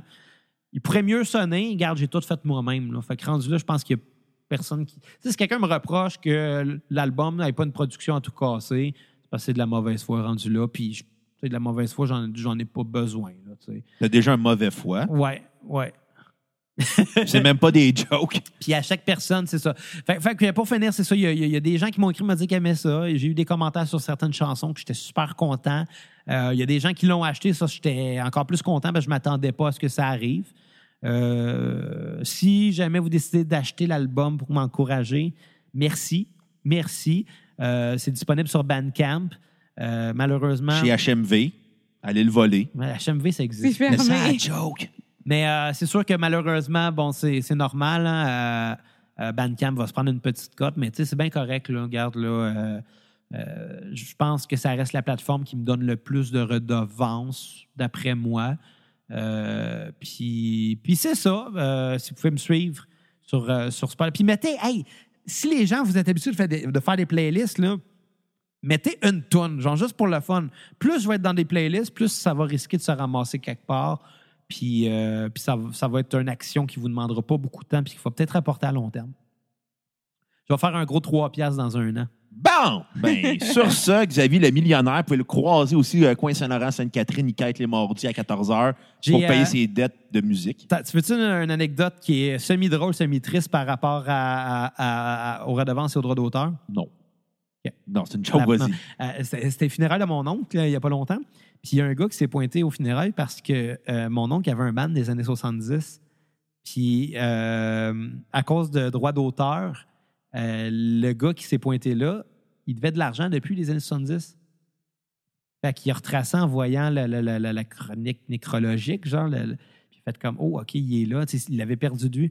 Fait qu'il est allé pour une dette de 35$ piastres de droits d'auteur qui ont dû se splitter à quatre, dont un défunt, genre. C'est absurde. C'est quand même fou, pareil, une trentaine d'années après. Là. C'est absurde, là. Ouais, mais dans le temps, 35$, piastres, c'était beaucoup, là. C'était. Ouais, mais en 2020, trois- euh, 35$, piastres, c'est rien. Non. Split ça à quatre personnes. C'est. Même c'est- pas assez se payer une bière chaque. Ben, Ouais. c'est à la taverne. Ouais, c'est ça. Genre. Fait que, mais bon, euh, écoute, merci tout le monde d'avoir écouté. Merci Bruno d'avoir fait un spécial Ben, à la cassette. plaisir. Si vous tentez, Qui je- me met sous un piédestal, hein? Non. Je vais te démolir à- au prochain quand je vais faire un 10. Non, c'est pas vrai. Prochain album que je sors, là, euh, tu donneras ta note avant qu'il sorte. OK. Puis, euh, ben, vous quelque chose d'autre à dire en finissant? Ben, oubliez pas d'aller sur Facebook, cliquez sur l'onglet Acheter, ce qui vous mène à notre page PayPal pour un don de minimum 10 dollars. C'était pas 5 piastres avant? Non, c'est rendu 10 piastres à cette heure. Parce que le monde, des fois, il donne 5 piastres. Tu fais comme, Hey, l'artiste que tu as donné, ah, il y a 13 disques, puis tu me donnes 5 piastres. Ben, on va relativiser les choses. 10 piastres, je me sens moins insultant insulté. pour les gens qui ont donné 5 piastres, là. Ouais, ben encore. Les Mais non, mais, moi, j'aime l'argent. non, mais ils ont quand même donné 5 piastres. Je le sais.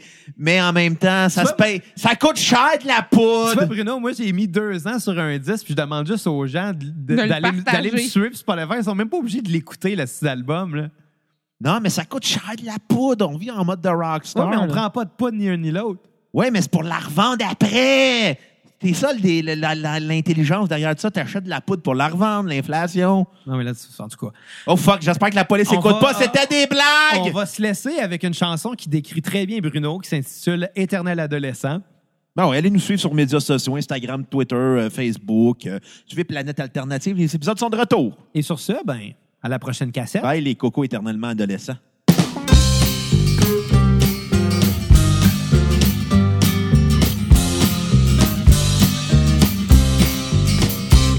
Ça a l'air que je suis pas un vrai homme quand je regarde les bonhommes. Ma blonde pis moi, on se dispute parce que je trippe pas encore sa lutte. Je passe tout mon temps avec mes chums, mais au moins j'ai du fun. Ben plus plaisant que de me faire chier à aller travailler. J'ai lâché l'école assez jeune pour jouer de la musique.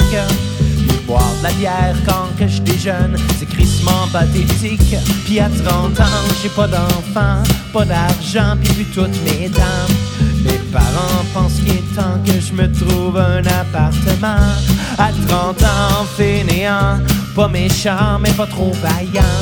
C'est sûrement ce qu'on appelle un éternel adolescent.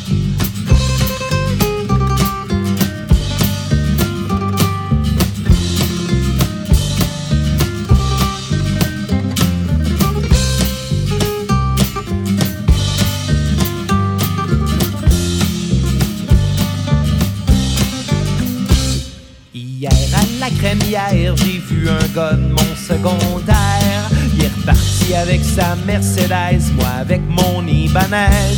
Je suis allé prendre ma guitare pour m'acheter un vieux char.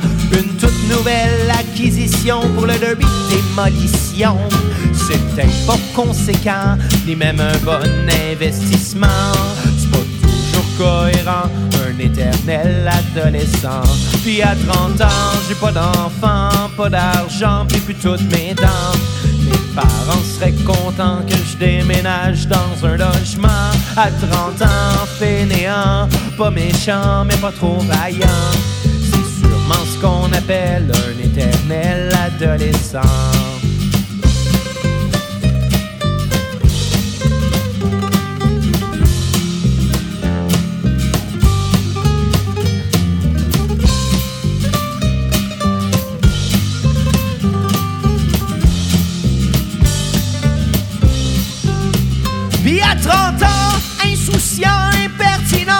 Incompétent.